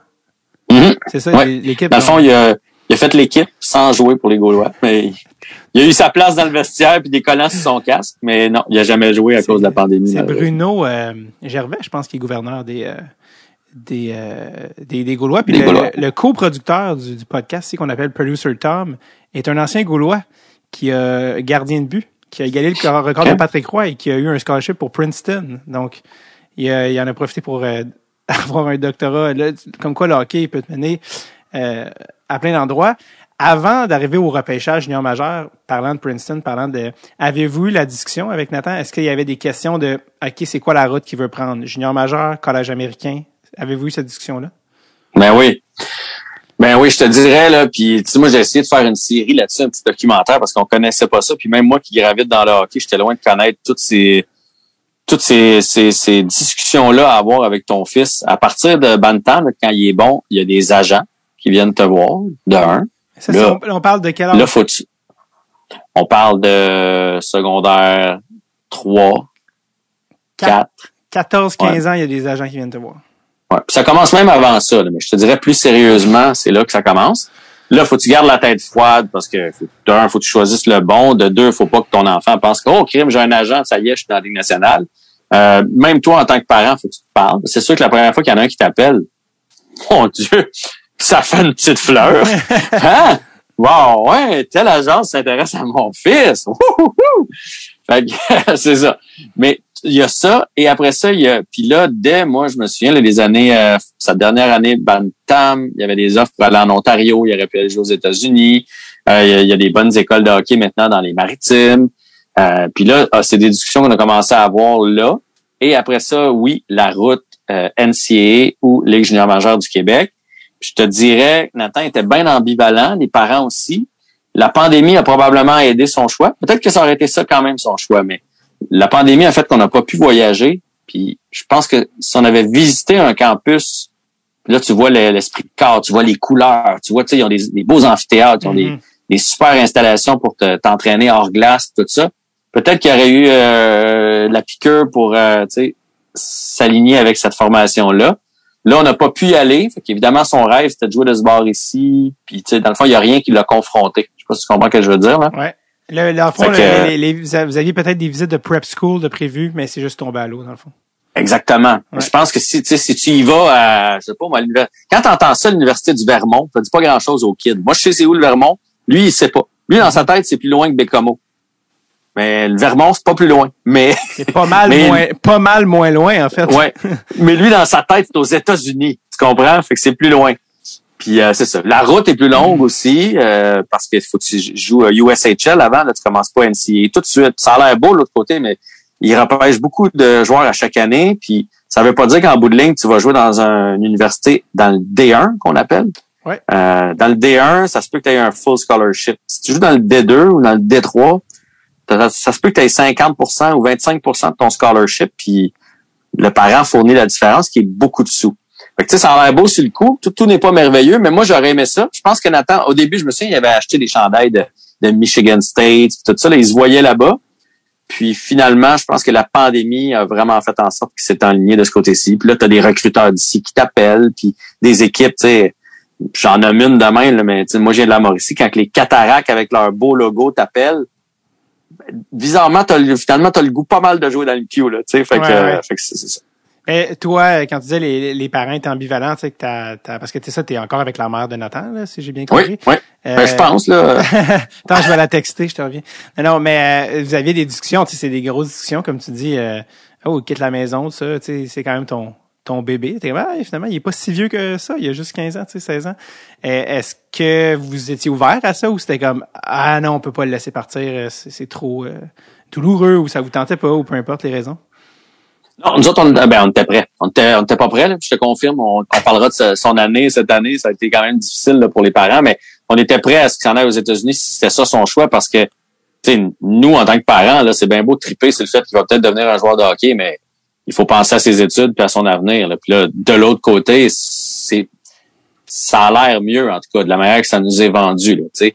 Euh, je te dis pas que dans la Ligue junior majeure du Québec, ça s'est pas amélioré, mais sur le coup, quand on dit, il pourrait sortir de l'université du euh, du Maine avec un, un bac, euh, toutes ses études payées. Mais Colin, c'est tentant, puis il y a toute la logistique, tu sais, parce que ben, tu es sûrement au courant, là, quand un joueur se fait repêcher qui joue aux États-Unis, les équipes ont quatre ans pour lui offrir un contrat, alors que du côté canadien, c'est deux ans. Fait que ça aussi, ça donne le temps à ton kid d'atteindre son plein potentiel. Là, tu sais, à- fait, que, fait que nous, nous on, on aimait bien cette idée-là. Puis de toute façon, si jamais c'était arrivé, Nathan aurait probablement joué midget 3 cette année. Il aurait pas quitté, donc il aurait quitté une année plus tard. On lui aurait laissé finir son secondaire 5 ici, Ouais. avant de s'en aller de, de l'autre côté. Fait que tu sais, un dans l'autre, ça revenait un peu au même. Mais on a eu de- plusieurs discussions. Euh, puis je te dirais, les agents poussent quand même beaucoup pour le côté américain à cause de la logistique du 4 ans d'éligibilité. Mais à un moment donné, on en est venu au, à la conclusion, euh, puis c'est son agent qui a dit ça, il a dit, tu sais, s'il se voit pas l'autre bord, ça donne rien. Moi, je l'ai déjà envoyé, puis là, je te nommerai pas les noms par, euh, par Mhm. respect, là, mais il m'a donné un exemple, entre autres, d'un très bon joueur de hockey qui a commencé dans la Ligue nationale cette année, puis il a dit, tu sais, lui, il est allé de l'autre bord, c'est ça que ses parents voulaient. Après deux mois, il pleurait, il voulait s'en revenir, parce que lui, il voulait jouer dans le Q, puis euh, qu'on l'a ramené. Puis quand tu te vois dans un uniforme, dans un environnement, dans une ligue, ben c'est là que tu performes. Si t'es malheureux, ton robot est euh, la meilleure université, meilleure école, meilleur programme de hockey, tu vas pas te développer. C'était c'était quoi les options américaines, euh, les écoles que vous étiez, que vous regardiez? En- à- On s'est pas rendu là, OK. euh, dans le sens où euh, Nathan est avec euh, une, une bonne agence qui aurait pu nous ouvrir des portes, puis qui avait des contacts. On a eu un meeting avec l'agence. qui nous a expliqué ça. Il y avait tous les joueurs 2005, donc de l'âge Jonathan, qui peuvent prendre cette décision-là. Il y en a qui sont allés plus loin puis qui ont fait des rencontres, malheureusement virtuelles, avec des dirigeants d'université. Euh, moi, Nathan, il n'y avait pas assez d'intérêt pour qu'on fasse perdre le temps à ces gens-là. et puis commencer à parler de bourse, puis comment ça pourrait fonctionner, puis tout ça. Et sa décision était, pas mal prise, de rendu là, qui c'est dans la Ligue junior du Québec qui voulait jouer. Fait que c'est ça, vous n'étiez pas rendu à savoir est-ce qu'il y avait une bourse complète ou pas, ou ci ou ça, là? Non. Mais euh, on avait de bons espoirs, disons ça comme ça. Ouais. Euh, mais tout peut changer, hein. Il n'y a jamais de commitment garanti, là. On dit ça quand tu as 16, puis quand tu as 19, si t'es rendu moins bon, euh, ben, c'est ça, hein? T'es rendu moins bon. Là. Ouais. ouais moi, autant euh, j'ai connais des parcours fous, tu sais, de, comme mon ami Jean Tom qui a fait Princeton, un autre qui a fait Clarkson, une maîtrise en même temps, qui a joué pro après. Autant il y en a que, oups, tu te fais enlever ton scholarship à l'année 2, puis t'es comme, ouais, qu'est-ce que je fais là, tu sais, j'ai pas mon bac, ou des amis qui jouent au secondaire sont allés USHL, 4 games, ouais, non, marche pas. Euh, ah, ils ont fait un échange, il y a un autre importé, ouais, bye. Tu sais, il y a beaucoup de scénarios possibles, mais parce que quand tu parles des prep schools, encore une fois, si tu le croises un moment donné, tu auras un sujet de conversation euh, avec lui. Mais Jay du Temple est allé visiter des prep schools quand il était jeune. Euh, puis il regardait cette option-là, tu sais, euh, il est un défenseur, il devait avoir ça, ça 15-16 ans. Puis il est allé, puis quand tu les vois en personne, euh, je sais pas si c'est un référent qui dit quelque chose à toi ou ton fils, mais c'est un peu comme arriver à Poudlard, là, dans, t'es comme, hey, t'arrives dans Harry Potter, là, comme, t'es même pas conscient des fois que il y a autant d'argent dans l'univers que ça. Tu sais, tant que tu l'as pas vu, tu fais et ok, tu sais, il y a des gens dans la vie qui ont beaucoup d'argent parce que les gens qui viennent ici qui payent le plein prix, c'est fou. on est, on est dans, un, dans un autre univers, tu sais. Et leur technique justement de, de cruise les universités, je, je, parle même pas des prep schools, mais les universités, quand tu visites, c'est tout le temps la même affaire. T'arrives puis ils ont, ils ont ton jersey avec ton nom dessus. T'as là, quand tu dis là, faut que tu le vois, hey, ils s'arrangent pour que tu le vois pas de manière métaphorique, mais littéraire. Tu sais, ah, c'est, hey, il est beau mon Dieu. Hey, ça me va bien le vert, hein, c'est vrai. Puis mon numéro, tu sais, le marketing est, est très solide. Puis c'est vrai que c'est très, très, j'allais dire charmeur, mais très vendeur. De comme, wow, tu sais, j'avoue qu'avoir un bac, puis Ouais, ouais puis je pense que c'est ça, comme je te dis, Nathan qui était pendant un bon bout de temps vraiment sur la clôture, là, on savait pas de quel côté il allait mm-hmm. tomber je pense qu'une visite comme ça avec ton jersey, avec, tu ils ont des vestiaires splendides avec le logo, les couleurs, tu sais, c'est c'est hot là du côté américain point de vue look comme tu dis c'est comme Poudlard là. je pense qu'une visite aurait peut-être fait qu'il serait revenu sous le charme puis Nathan c'est blanc ou c'est noir là. Fait que tu sais il y a pas y a pas de zone grise là. C'est fait que quand il décide de s'en aller par là là attache ta tuque pour y faire changer d'idée. Fait que tu sais s'il avait dit bon ben moi c'est clair j'ai tripé, je m'en vais jouer pour euh, telle place aux États. Ils veulent de moi, je veux d'eux autres, ben ça aurait été fini. Fait que, mais c'est pas arrivé, on n'a pas visité. Mhm. je te dirais, on n'a pas eu ce, ce choix-là euh, à faire. On l'a eu, mais la décision s'est prise quand même assez vite. Tu sais, le junior majeur n'a pas toujours eu une super bonne presse dans les dernières années. Il y avait eu le documentaire junior, il y a ben là, ça fait déjà longtemps, là, ce documentaire-là, puis justement, c'était Bécomo, mais c'était, je pense, il y a 15 ans. j'avais reçu les réalisateurs l'an passé. Euh, est-ce que toi, comme parent, toi puis ta, ta blonde, vous étiez comme, hmm, aviez-vous un doute par rapport au junior majeur, tu sais, que votre gars ait joué là? Ou des appréhensions? Énorme. Parce qu'évidemment, c'est ça. T'entends juste euh, des histoires de, jeunes qui, euh, qui sortent de là, pas de scolarité, puis puis c'est pas grave de se retrouver dans un métier. C'est ça que tu as envie de faire. Là. Puis il y a de très bons métiers, tout ça, mais Nathan, c'est pas ça qu'il a envie de faire. Puis en plus, il est bon à l'école. Fait que, fait que oui, on voulait continuer à étudier. La bonne nouvelle, honnêtement, ça s'est replacé beaucoup dans la Ligue junior majeure du Québec. Euh, ça pourrait être encore mieux. Mais si le jeune veut réussir présentement, tout est en place pour qu'il réussisse. Mm-hmm. Peut-être que là où il y a encore une lacune, c'est que si le jeune, ça ne tente pas trop, on va pas pousser fort, fort, fort dessus. On va pas l'obliger, mettons, comme du côté américain. Je vais le dire comme ça. Mais si, euh, tu sais, comme moi, Nathan, là, ça va très bien en secondaire 5. Euh, puis, euh, tu sais, cette année, il joue, par exemple, avec un gars comme Jacob Gaucher, qui est, qui est déjà à l'université à la fin de son junior majeur, tu sais, mais il faut juste que tu y mettes le temps, l'énergie, puis que ce soit important pour toi. Si tu le fais, c'est possible. Euh, là où il y a peut-être euh, plus de difficultés, c'est la charge de, la charge de voyagement et de match. Euh, la ligue, c'est quand même c'est 68 parties. C'est pas rien à rentrer dans ton calendrier scolaire. Avec maintenant la ligue est étendue de de d'après moi, le plus loin, c'est euh, c'est Rouen jusqu'à Cap-Breton de l'autre bord. Là. Quand tu penses à ça, cette ligue-là est, est grande en temps partouche. Là. Fait que c'est beaucoup, beaucoup de temps dans l'autobus. Fait que c'est sûr qu'il faut que tu sois à ton affaire.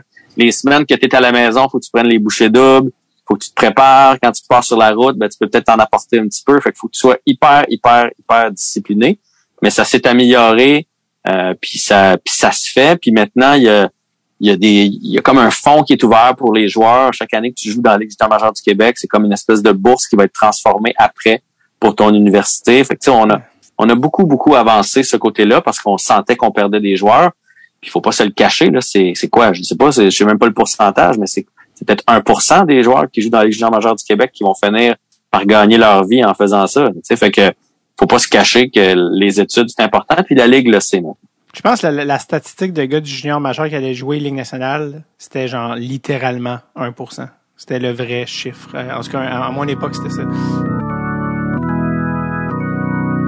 Attention à la patrie, il faut protéger les gorlots de papy. Manscaped! Et si seulement Manscaped était une chanson française des années 40, était l'exercice euh, que je me suis imposé euh, seul, sans, aucune demande de personne, pour vous parler, bien sûr, de nos amis chez Manscaped. Euh, je vous en parle souvent, mais écoutez, ils ont, ils ont un produit de qualité, il faut en parler. le package performance 4.0 de Manscaped, qui vous offre tout ce que vous avez besoin pour vous occuper de votre midsection. Hein? Des fois, il y en a qui ont des blessures au bas du corps, il y en a qui ont des blessures au haut du corps. Eh bien, c'est possible de réduire les risques de blessures au milieu du corps avec Manscaped. Rendez-vous au Manscaped parce qu'ils vous offrent les outils appropriés. C'est ça, faut le dire. Là, hein? Allez au manscaped.com, utilisez le code DST20 et pour avoir 20% de rabais et l'expédition gratuite et euh, régler vos problèmes. Tu sais, c'est comme euh, vous faites ça peut-être à la pioche depuis un certain temps, euh, ça traîne un peu dans votre salle de bain, vous dites mon Dieu, mais je devrais régler ça de manière définitive. C'est possible et c'est l'occasion de le faire. Vous le faites et en plus, à rabais, il vous envoie la trousse. Il y a tout là-dedans, tout le, le shebang. C'est comme un mini stock de hockey, mais avec tout ce qu'il faut dedans. Pas d'affaires. J'ai oublié un coude à la maison en tournoi, les larmes. Non! Tout est là-dedans pour vous occuper de votre euh, Cal Clutterbuck. Alors, donc, c'est, c'est là. Tout est là. Surtout le lawnmower qui est la tondeuse légendaire. Ram. Faut que j'arrête de dire Ram, ça n'a pas de sens. Moi, mes aspirations de Dan Bigra, jouer dans le district, être fâché à l'année. Ah, tout ça pour dire, tout est là-dedans. Crop Preserver, Crop Reviver, les boxers anti-frottement.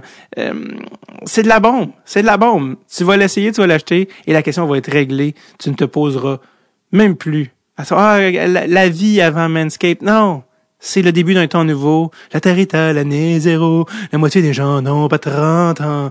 Les gens font l'amour librement. C'est le début d'un temps nouveau pour votre hygiène de midsection. Comme je disais, réduire les blessures de milieu de corps, réduire les coupures, les risques de poils incarnés et d'accidents de toilettage.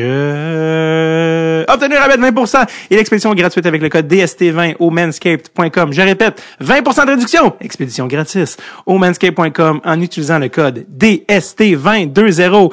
Pretty easy, huh? Well, just do it. All right. We'll be right back à l'épisode.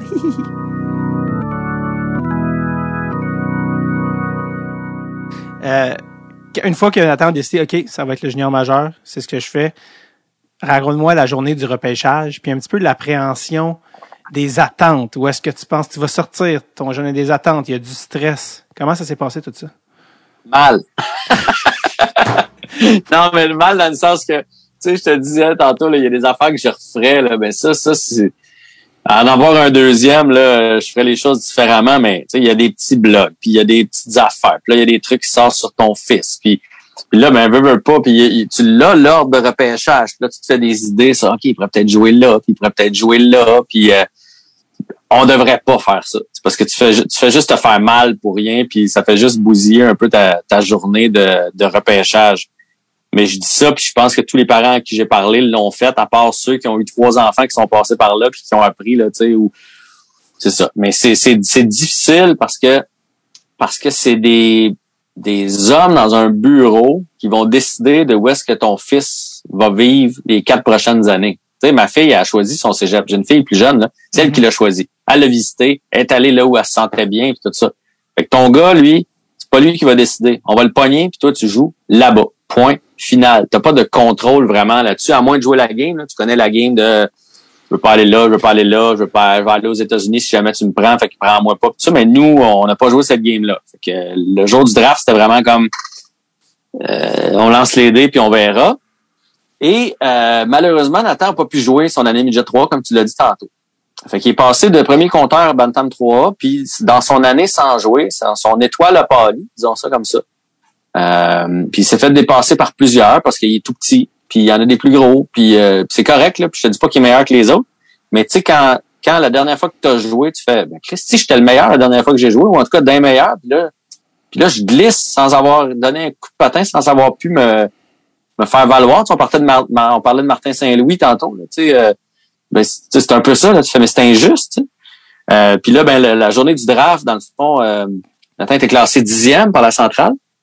Euh, fait que là, tu te dis, euh, bon, mettons en, en 7 et 13, là, tu sais, la centrale en première ronde, elle, se trompe pas trop trop. Fait que là, tu sais qu'il y a deux fois telle équipe, puis une fois telle équipe, puis oh mon Dieu, il y a deux fois l'équipe à côté, puis oh, il y a cette équipe-là où tu connais quelqu'un, ça serait vraiment hot, tout ça. Et finalement, il est sorti 18e. Fait que c'est sûr que c'est long. Entre 10 et 18, c'est long, mais tu te demandes qu'est-ce qui va se passer. C'était-tu en personne, le repêchage? Cette année? C'était en virtuel. C'était en virtuel en plus, fait que t'avais pas l'événement avec l'aréna plein puis le ça sont très bons pour le showbiz là. Le junior majeur c'est une petite NHL c'est comme c'est un vrai draft comme que t'apprends après ça qu'il y a pas ça dans les autres ligues là. C'est juste non c'est juste, juste nous autres. qui font un show. C'est pour ça que les kids dans dans l'imaginaire là quand t'es un jeune kid qui grandit mettons comme tu disais à Shawinigan t'es comme hey man c'est hot là tu sais. Fait ben il y avait toute cette affaire là tu sais. Fait comment Nathan euh, a vécu ça de, tu sais, choix 10, 11, 12, 13, 14. Il est quelle heure? 15, t'as-tu faim? Non, j'ai pas faim. 16, ta gueule, 17. Rendu à 18, c'était comme, comment, tu sais, vous avez vu que ça? Vous êtes dans le salon? C'est quoi? C'est que vous êtes où, là? ben, écoute, d'un, tu sais, là, c'est ça, c'est comme, c'était déception par-dessus déception, là. Tu sais, pas d'année, tu peux pas jouer. Mm-hmm. Le repêchage est en virtuel au lieu d'être en vrai parce que lui, il se fait longtemps qu'il voyait son repêchage, il le voyait monter sur, monter sur le stage, euh, mettre son enfiler son gilet de l'équipe qui allait l'avoir choisi, puis sa casquette, puis serrer la main de son entraîneur puis de son DG. Là, fait déception là, déception là, déception d'être dixième, classé dixième. Puis là, déception cette, cette soirée-là. Autre bonne idée qu'on avait eue, c'est qu'on avait le droit à des petits rassemblements rendus là, mm-hmm. euh, extérieurs. Fait que euh, on, est, on était avec une autre famille d'un autre joueur qui allait probablement sortir en première ronde. Puis on a, on a loué comme une petite terrasse, tout le monde ensemble pour inviter des amis parce que c'était fallait être à l'extérieur selon les règles de la santé publique. On avait mis des télés dehors, on écoutait ça sur des télés en direct euh, avec la famille, des amis.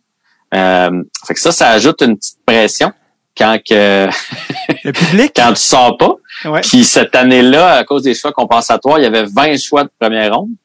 Quand tu es rendu au 18, tu fais en tant que parent là, et si il ne sortait pas aujourd'hui? Ah parce que c'est pas la même journée les autres rondes. Non, c'est la première ronde, c'est le vendredi, les autres rondes sont le samedi. OK. Fait que là, ça se peut que dans rendu là, mettons 17e, quand il était pas sorti, il restait trois choix.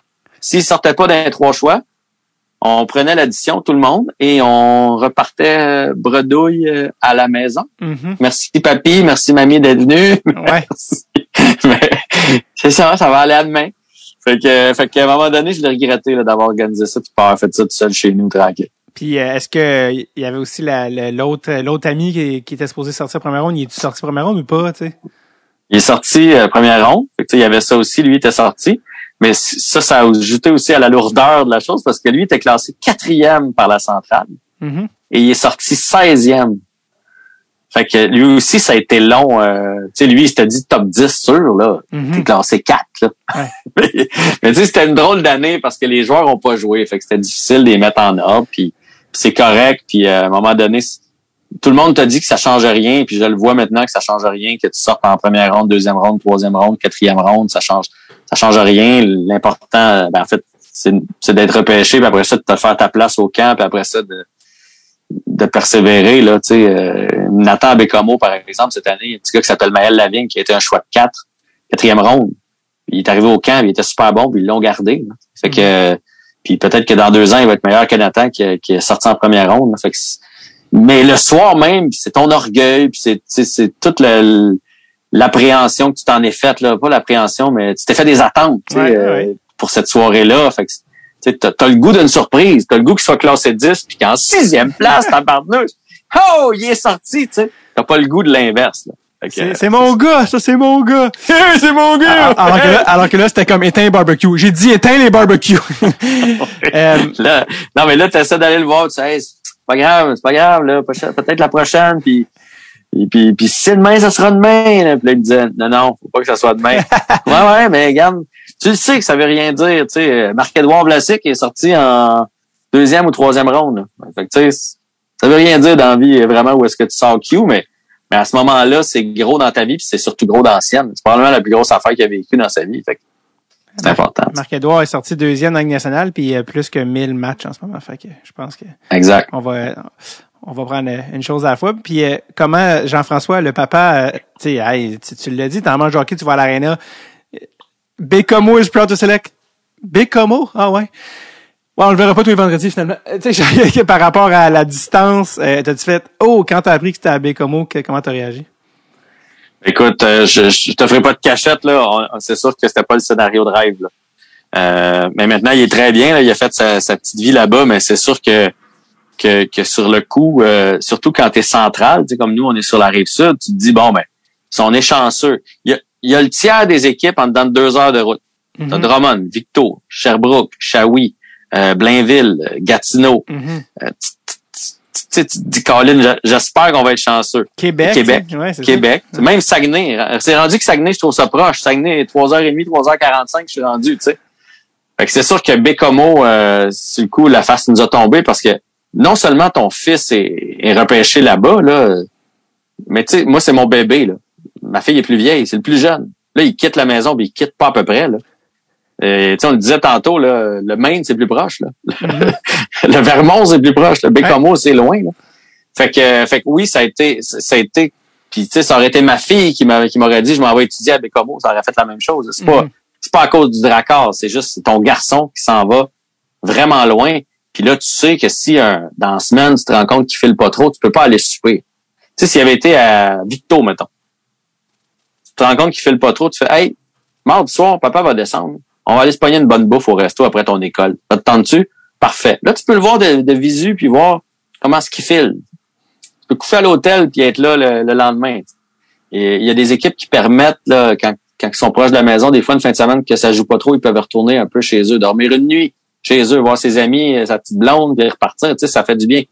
C'est sûr qu'avec Homo, c'est pas possible. Puis là, là, tu te fais raconter pour la route que c'est une des équipes qui passe le plus de temps dans l'autobus. Là, tu fais, oh mon Dieu, 18, Bécomo, c'est pas notre soirée.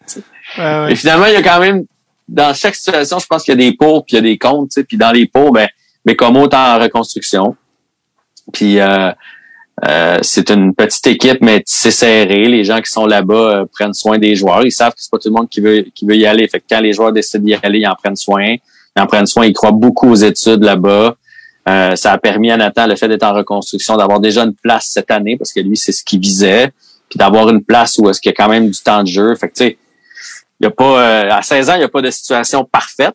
Euh, est-ce que Mais le destin, le destin l'a emmené là-bas, c'est comme ça qu'il faut voir ça. As-tu la chance de le voir jouer? Y a-tu un endroit où tu peux checker les games? Euh? Mais toutes les games sont diffusées euh, sur, sur euh, Ma TV. Je sais pas le site exact, mais il y a une application. J'ai accès à tous les matchs de Nathan. J'ai pas manqué une game depuis le début de l'année. Euh, puis Nathan est quand même chanceux dans le sens que, tu sais, moi, dans le showbiz, on a quand même des horaires variables. Ma blonde est fonctionnaire, elle est en télétravail. C'est variable aussi. On est quand même descendu une fois par mois. Ah ouais. On est allé une fois par mois à Bécamo euh, le, voir, le partir, voir comment ce qu'il streamait, puis tout ça là-bas. Puis euh, tous les matchs, euh, dont, toutes les villes dont je t'ai parlé en dedans de deux heures de route, je n'ai pas manqué une. Là. Vraiment mm. Victo, Sherbrooke, Shawi, Québec, j'étais là tout le temps, tout le temps. Mais ça, c'est fou à quel point on les voit pas beaucoup. Là. Mm-hmm. C'est c'est 10 minutes, 15 minutes sur le bord de l'autobus après la partie. C'est un peu impersonnel. Là. C'est l'hiver, tu l'embarques dans ton char, puis là, tu jases sa banquette arrière jusqu'à temps que quelqu'un dise OK, l'autobus repart. Là. Fait que ça va vite. Comment, ton, euh, comment ton petit cœur de père? Euh? Mieux que le petit cœur de mère. Pas facile. Ma blonde a eu beaucoup de difficultés. En toute franchise, là, Mhm. il y a des, des journées que ça filait pas fort fort. Mais avec raison. Euh, moi, tant, moi, tant que je voyais qu'il était bien là-bas, ça m'allait. Mhm. Quand je le sentais heureux puis tout ça, il y a eu des moments, tu sais, c'est une année de 16 ans, des moments des fois un petit peu plus longs, des léthargies aussi, euh, des, des, des périodes d'adaptation. Euh, ça, dans ce temps-là, là, je filais moins bien. Mais sinon, de façon générale, c'était plus son humeur à lui. C'était pas la distance, là, parce que moi, je disais à ma blonde, regarde, euh, au pays, il y a des avions, là, on va, euh, si, ça va vraiment mal, à un moment donné, on file, on y va, on a les moyens quand même de prendre l'avion, on y va, Ouais. c'est assez, là. C'est notre gars est là-bas, puis on va continuer de le soutenir. Ça, ça s'est quand même bien passé. Puis ta fille a aussi quitté la maison. Parce qu'elle était. Non! Hey, hey, wow! là! Easy, buddy. Un à la fois. Un à la fois. Ma blonde serait morte si ma fille était partie la même année. Euh, fait que ta fille, elle a choisi son cégep, mais elle, est encore à la maison. Elle est à Saint-Hyacinthe, fait que elle voyage. Voilà. Exact. Mais reste que c'est sûr qu'on est sorti de, en plus, on est sorti un peu de la pandémie. Euh, tu sais, en septembre, là, il y avait plus vraiment de consignes. Septembre 2021. Ouais. Fait que c'est sûr qu'elle, elle, cégep, travail, son chum, des amis, euh, elle était pas souvent ici, là, puis c'est correct, là, tu sais, euh, elle va avoir 19, là. Fait que c'est, l'âge pour faire ça, puis elle l'a pas assez fait dans les deux années de pandémie. Fait qu'on était Mhm. bien à l'aise. Mais reste que quand ta fille, un soir, euh, peu importe ce qu'elle fait, là, mais, ou elle couche chez son chum, ou peu importe, là, euh, puis ton gars est pas là, puis tu te retrouves euh, à deux à souper, ça fait bizarre. Ça, tu sais, ça fait 18 ans qu'on a des enfants à l'entour de la table, et là, du jour au lendemain, on est deux, puis on soupe. Puis vers 7 heures, on va se brancher, puis on va regarder notre gars en ligne. Et qu'est-ce que c'est pas le fun? C'est euh, le fameux terme empty nesters. Tu sens le, le vide, le silence. T'es comme, Hum, mon Dieu. Oui, Mais- on l'a bien senti. Je soupe avec une inconnue. Qui es-tu? non, non. Mais il y a quelque chose de. Non, non, je le savais, c'était qui, là? Ça Ouais. fait deux ans de pandémie qu'elle travaille à la maison, puis moi aussi, en grande partie. Fait qu'on s'est vu amplement. Je savais très bien c'était qui. C'est drôle parce que le- l'affaire dont on parle, c'est le, le, le- ben, pas exactement, mais le sentiment qui a mené François Letourneau à écrire C'est comme ça que je t'aime, c'est quand il avait dit aller porter les enfants au camp puis revenir, l'espèce de stress d'être stress d'être seul avec ta blonde, tu sais, comme genre de feeling que t'as pu là, quand t'as des enfants, c'est comme tu tombes dans un autre beat, puis c'est les enfants, les enfants, les enfants. Puis là, tu reviens les deux, t'es comme voyons, c'est quoi qu'est-ce qu'on qu'est-ce qu'on est nous déjà? Tu sais, comme fait cette adaptation là, il doit y avoir quelque chose là quand même que tu fais, Hey, c'est vrai, on, on a déjà eu, on a déjà été ensemble sans enfants, mais ça fait tellement longtemps. Ouais. Quand tu te rends compte que tu te retrouves pour un souper ensemble, parce que, tu sais, c'est sûr qu'on aurait pu voir des amis, mais souvent, c'est un peu dernière minute. Tu sais, ma Mhm. fille ah, je rentre pas soir. Là, bon, tant pis, on va souper tout seul. Et que tu te retrouves à souper en train de parler des enfants. T'es là avec ta blonde, et tu fais, ah, Viviane, euh, bon résultat scolaire, c'est ouais, ouais, c'est cool, elle avait l'air bien au travail, là. Il donne plus d'heures, hein. Ah, puis Nathan, euh, là, tu fais, dans le fond, dans le fond, notre vie tourne autour des enfants, même quand on est juste tous les deux. C'est notre Fait vie. que sinon, c'est ça. Et, fait que là, vous, vous retardez le moment que ta fille quitte, juste le temps d'étirer l'élastique le plus possible de comme là, c'est pas vrai qu'on va être tout seul. C'est pas vrai, pas tout de suite. Toi, t'as, t'as, t'as l'air, t'as, oh non, j'allais dire, tu dois avoir 50 ans, mais t'as même pas l'air d'avoir 50 ans. Non, j'ai 45. Ah, nice. mais euh, oui, il m'a dit, ma fille, cette année, elle a eu de l'amour pour les deux. Pour, euh, vu que son gars était, mon frère, voyons, son frère était pas là, mon gars était pas là, là Viviane, elle a eu de l'attention, euh, en masse, là. Euh, J'étais allé faire chauffer son char le matin. Euh, Qu'est-ce que tu veux comme souper ce soir, Viviane? Euh, on a- J'avais juste ça à penser, m'occuper d'elle. Fait que, 45, On t'es bien, t'es bien jeune. 45 ans, je suis comme, imagine, imagine que ta fille, puis là, dans deux ans, je suis comme, ouais, t'as 47. Tu sais, comme c'est jeune, c'est comme, qu'est-ce que tu veux, qu'est-ce que tu veux faire? Tu restes encore du, t'as de l'énergie, là, 47, là, je veux dire.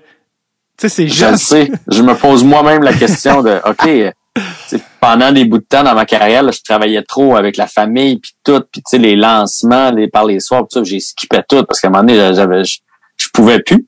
Là, on dirait que je, je vais avoir plus de temps prochainement, puis là je fais comme OK, je- je- qu'est-ce que je fais? Je repars-tu sur quelque chose, un nouveau projet? Qu'est-ce qu'est-ce que je fais? Fait que oui, je suis un peu là-dedans. Le retour au stand-up, non? Je pense pas. Pense pas. non, l'humour, la J'y pense des fois, mais je pense pas. Ouais, ouais. Euh, pour euh, revenir en attente, on parlait justement tu sais, comment l'appréhension qui a mené au draft euh, junior majeur, là, il y a 16. C'est son année de 16-17 dans le fond en ce moment. Ouais. L'année prochaine, 17-18, donc année de repêchage, à moins que je me trompe et que ça date de fête. Euh, non, c'est en plein ça. Ça, c'est une autre affaire de bon, l'autre gros stress de la fameuse année de draft. Comment vous approchez ça? Est-ce que vous en parlez? Comment tu vis ça? Mais là, on a appris d'un, à pas se faire d'attente. Ouais, ça. Même si c'est sûr qu'on va l'avoir en arrière de la tête, puis euh, là, c'est, c'est, c'est lui qui va devoir être fort parce qu'encore là, il va sortir des classements. Euh, il va être dessus, il sera pas dessus, il va être à la ronde qui pense être, pas à la ronde.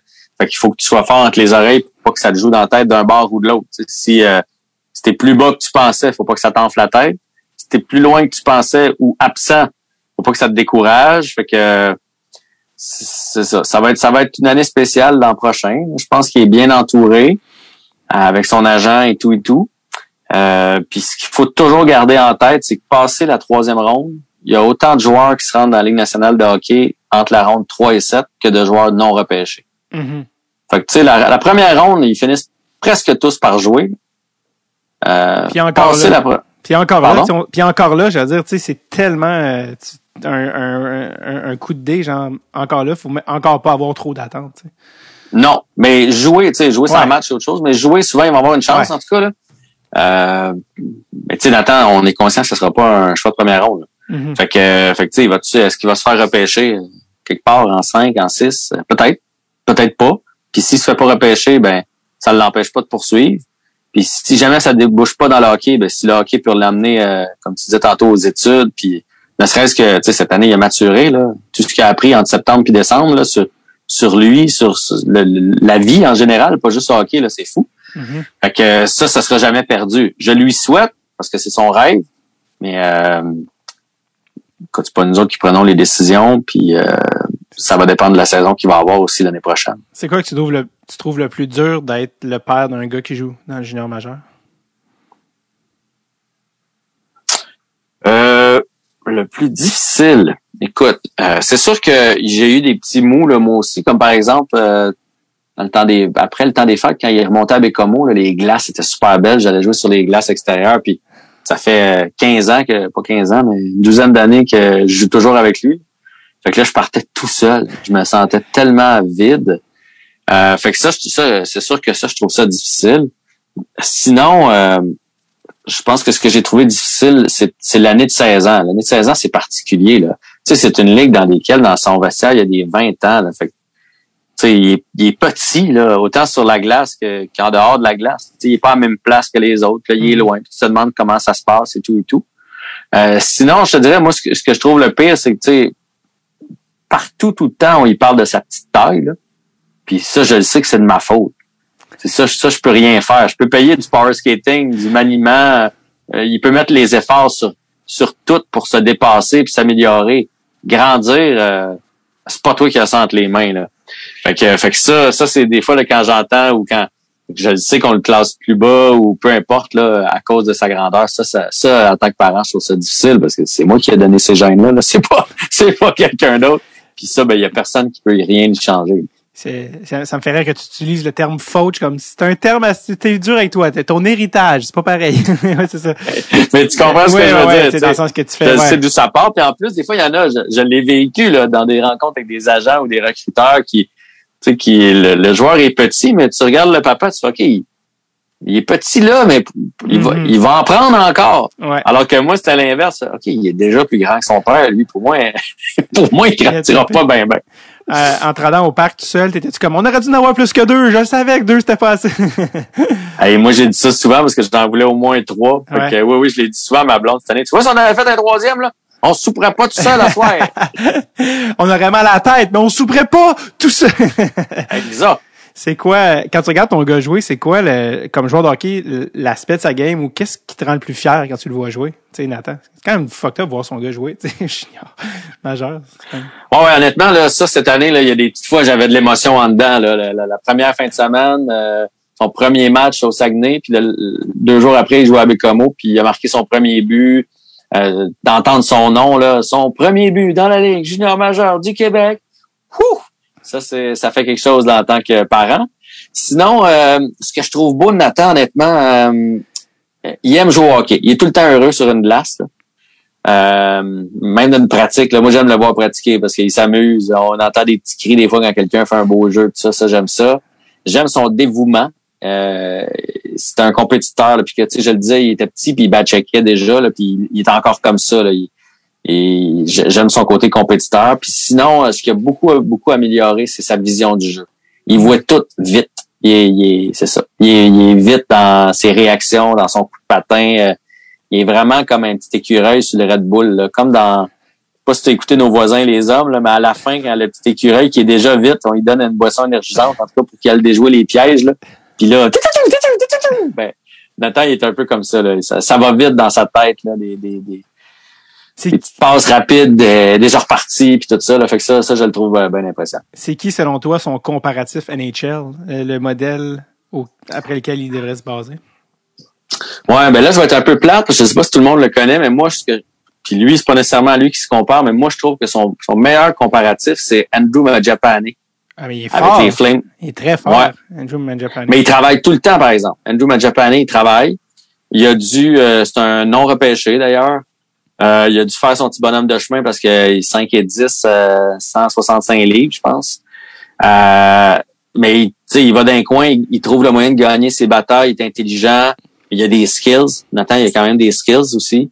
Euh, fait que, ouais, moi, je trouve que lui, c'est son, c'est son plus beau comparatif. Puis je te dis pas qu'il est aussi bon que lui, puis qu'il va se rendre aussi bien que lui, là, mais dans le style de joueur, euh, à chaque fois que je le vois jouer, puis c'est un, quand tu écoutes une game des Flames, puis qu'il est là, t'entends son nom, Mangiapane, tout le temps, parce- ouais. Parce qu'il est dans l'action. Tu sais, quand t'entends son nom, c'est parce qu'il est là où ce qui est la Christie de pop, tu sais. Puis ben Nathan, si t'écoutes une game, t'entends son nom parce qu'il est il fait son repli, puis hop, il est revenu dans le coin, puis hop, il fait une pause, puis euh, hop, il est en avant du net à, à se tenir debout devant des plus grands, puis ça, fait que ça, ça ressemble beaucoup à Matt Japan. Il est-tu gaucher ou droitier, Nathan? Gaucher. En plus, comme Mangiapane. Puis euh, Ouais. lui, Nathan, à qui il se compare? Tu dis, lui, ça serait quelqu'un d'autre, peut-être? À qui, lui? Lui, il parle souvent de, de Braden Point. Oh, tabarouette, ok, ouais, c'est en... C'est, dans un, dans un scénario idéal, je te dirais, oui, oui, euh, go. Oui. Mais tu sais, pe- petit joueur aussi, Ouais, skills et tout et tout. Mais euh, Braden Point, il est skills en temps. Mais Japonais, il est skills, mais Braden Point, c'est une coche de plus. Puis euh, c'est un joueur de centre, il est droitier. C'est pour ça que moi, je le vois plus comme euh, comme ma Japonais. Parce que Nathan, comme ma Japonais, s'il travaille pas, il est mort. Ouais, pas, Brandon Point, il peut jouer un soir à 70 puis je pense qu'il ressort pareil. Euh, Nathan, il faut qu'il joue à 100% Ma Japonais, c'est la même chose. Est-ce que, étant de la région de Montréal, Gallagher était un nom qui revenait souvent dans les, dans les discussions ou il y a plus de finesse, en fait, que Gallagher, je? Ouais, c'est ça. Il y a plus de finesse euh, que, que Gallagher, mais tu sais, oui, euh, Gallagher, Marchand, ça pourrait être dans le style. Marchand, c'est un bon exemple. Si t'enlèves son côté quand il pète les plombs, là. Mais pour le reste, Ouais. c'est un petit Brad Marchand, c'est un petit pitbull. Mais Gallagher, c'est un bel exemple, mais Gallagher, euh, c'est- c'est c'est- du papier sablé. Là. C'est des lancers déviés, c'est des lancers souvent pas chics, mais qui trouvent une façon de se rendre dans le fond du filet. Fait que, fait que ça, ce côté-là, peut- peut-être moins. Puis c'est un c'est un dur de dur, le Gallagher. Il est construit d'un bloc, là, d'un bloc. Là, il en mange des coups dans une game de hockey. Il va, euh, il parle aux autres. Nathan fait pas ça. Tu sais, euh, Mhm. il aime ça être dans le trafic, mais il, écœure pas trop. Il va se retirer après le jeu. Là. Il, y a, il a- il a moins, il y a moins ça, mettons, qu'un qu'un Brendan Gallagher. Puis c'est ça, il est quand même assez skills. Là. Tu sais, je faisais la joke avec ma blonde cette semaine. Il y a huit points depuis le début de l'année. Euh, puis deux de ces points ont passé au jeu de la soirée dans la Ligue junior majeure du Québec, dont un qui été le jeu de la semaine, je pense. Que, tu sais, il est quand même capable de faire des affaires euh, cute. C'est une glace que Gallagher fait pas maintenant. Mhm. Et c'est 8 points en quoi? Euh, c'est combien de games? Est-ce une vingtaine? 28 parties, je pense qu'il est rendu parce qu'il a manqué euh, une coupe de parties euh, parce qu'il est allé au U17 de Hockey Canada. Ah. L'équipe est rendue à 30 quelques, mais Nathan, il y en a- a trois ou quatre qui a manqué. OK. Mais c'est aussi c'est qu'il y a un gros gap entre la, première année puis la deuxième puis la troisième. là. Dans cette ligue-là, ça peut euh, tes points peuvent doubler d'une année à l'autre, tellement que ça ça va vite. Ben déjà, tu vois, en fait, il a parti fort. Après ça, il y a eu un long passage à vide. L'adaptation, le système de jeu, c'est là où j'ai vu que son année midget 3, il avait manqué parce que là, il y avait plus de système de jeu. Fait que là, tu voyais qu'il pensait sa patinoire continuellement. Tu sais, il allait où est-ce qu'il devait aller au lieu de, de jouer par instinct. Mhm. Euh, moins de temps de glace, il était pas habitué à ça. Il était tout le temps plus fort. Fait que là, hop, pas d'avantage numérique. Euh, hop, tu joues neuf minutes une game. euh, comment rester concentré, pas Ouais. te fâcher, tout ça. Puis là, il y a trois points à ses cinq dernières parties là, depuis le retour. Fait que, tu sais, je pense qu'il va avoir une meilleure deuxième moitié de saison parce qu'il est- il est à une meilleure place dans sa tête.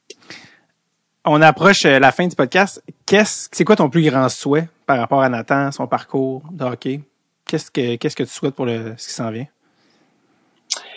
Euh, cette année, ça m'a fait voir parce qu'il a maturé beaucoup à quel point Nathan, peu importe, il a une belle personnalité. Il va réussir euh, euh, dans les études aussi ou dans il veut s'en aller en affaires. Ou, il, a, il y a vraiment du bagou, là, puis c'est un petit gars brillant, puis il met les efforts tout le temps quand il veut quelque chose. Fait que ça, ça m'a beaucoup rassuré que si c'est pas dans le hockey, ça va être d'autres choses, mais il va réussir. Dans, ce qu'il va décider de faire dans la vie, il va, il va réussir. Mm-hmm. J'y souhaite de jouer le plus longtemps possible, mais surtout ce que j'y ai dit, parce que des fois, euh, des fois quand tu veux trop, c'est sa meilleure qualité de trop vouloir. Des fois, ça peut devenir un défaut.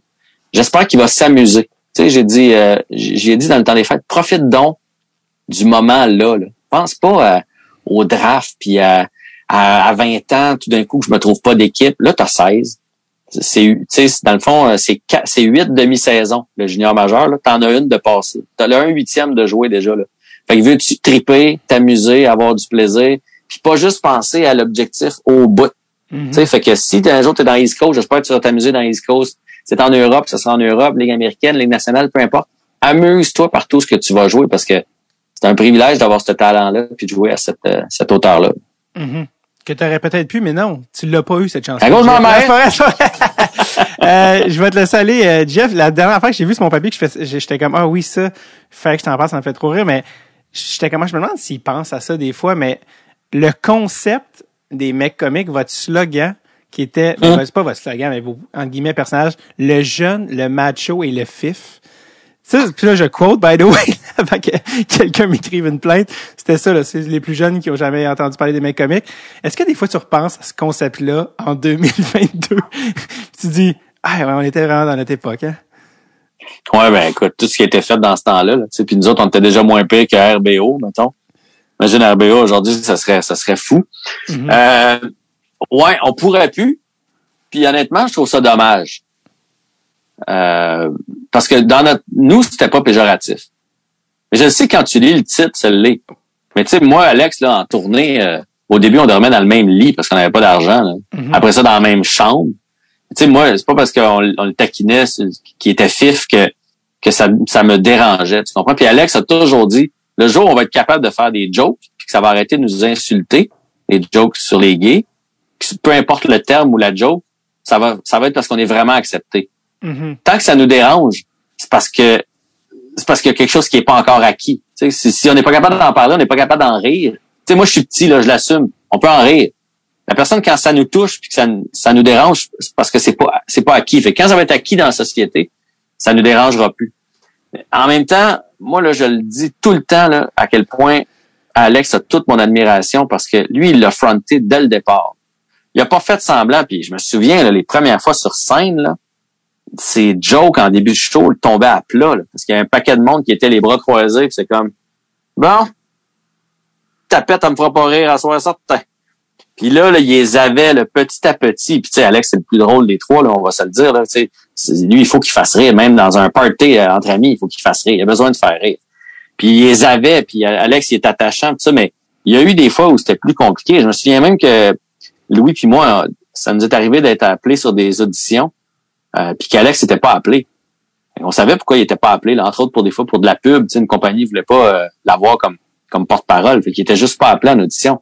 Fait que, mais il l'a fronté pareil. Il a pas fait sa carrière, puis à un moment donné, faire un, une sortie de garde-robe.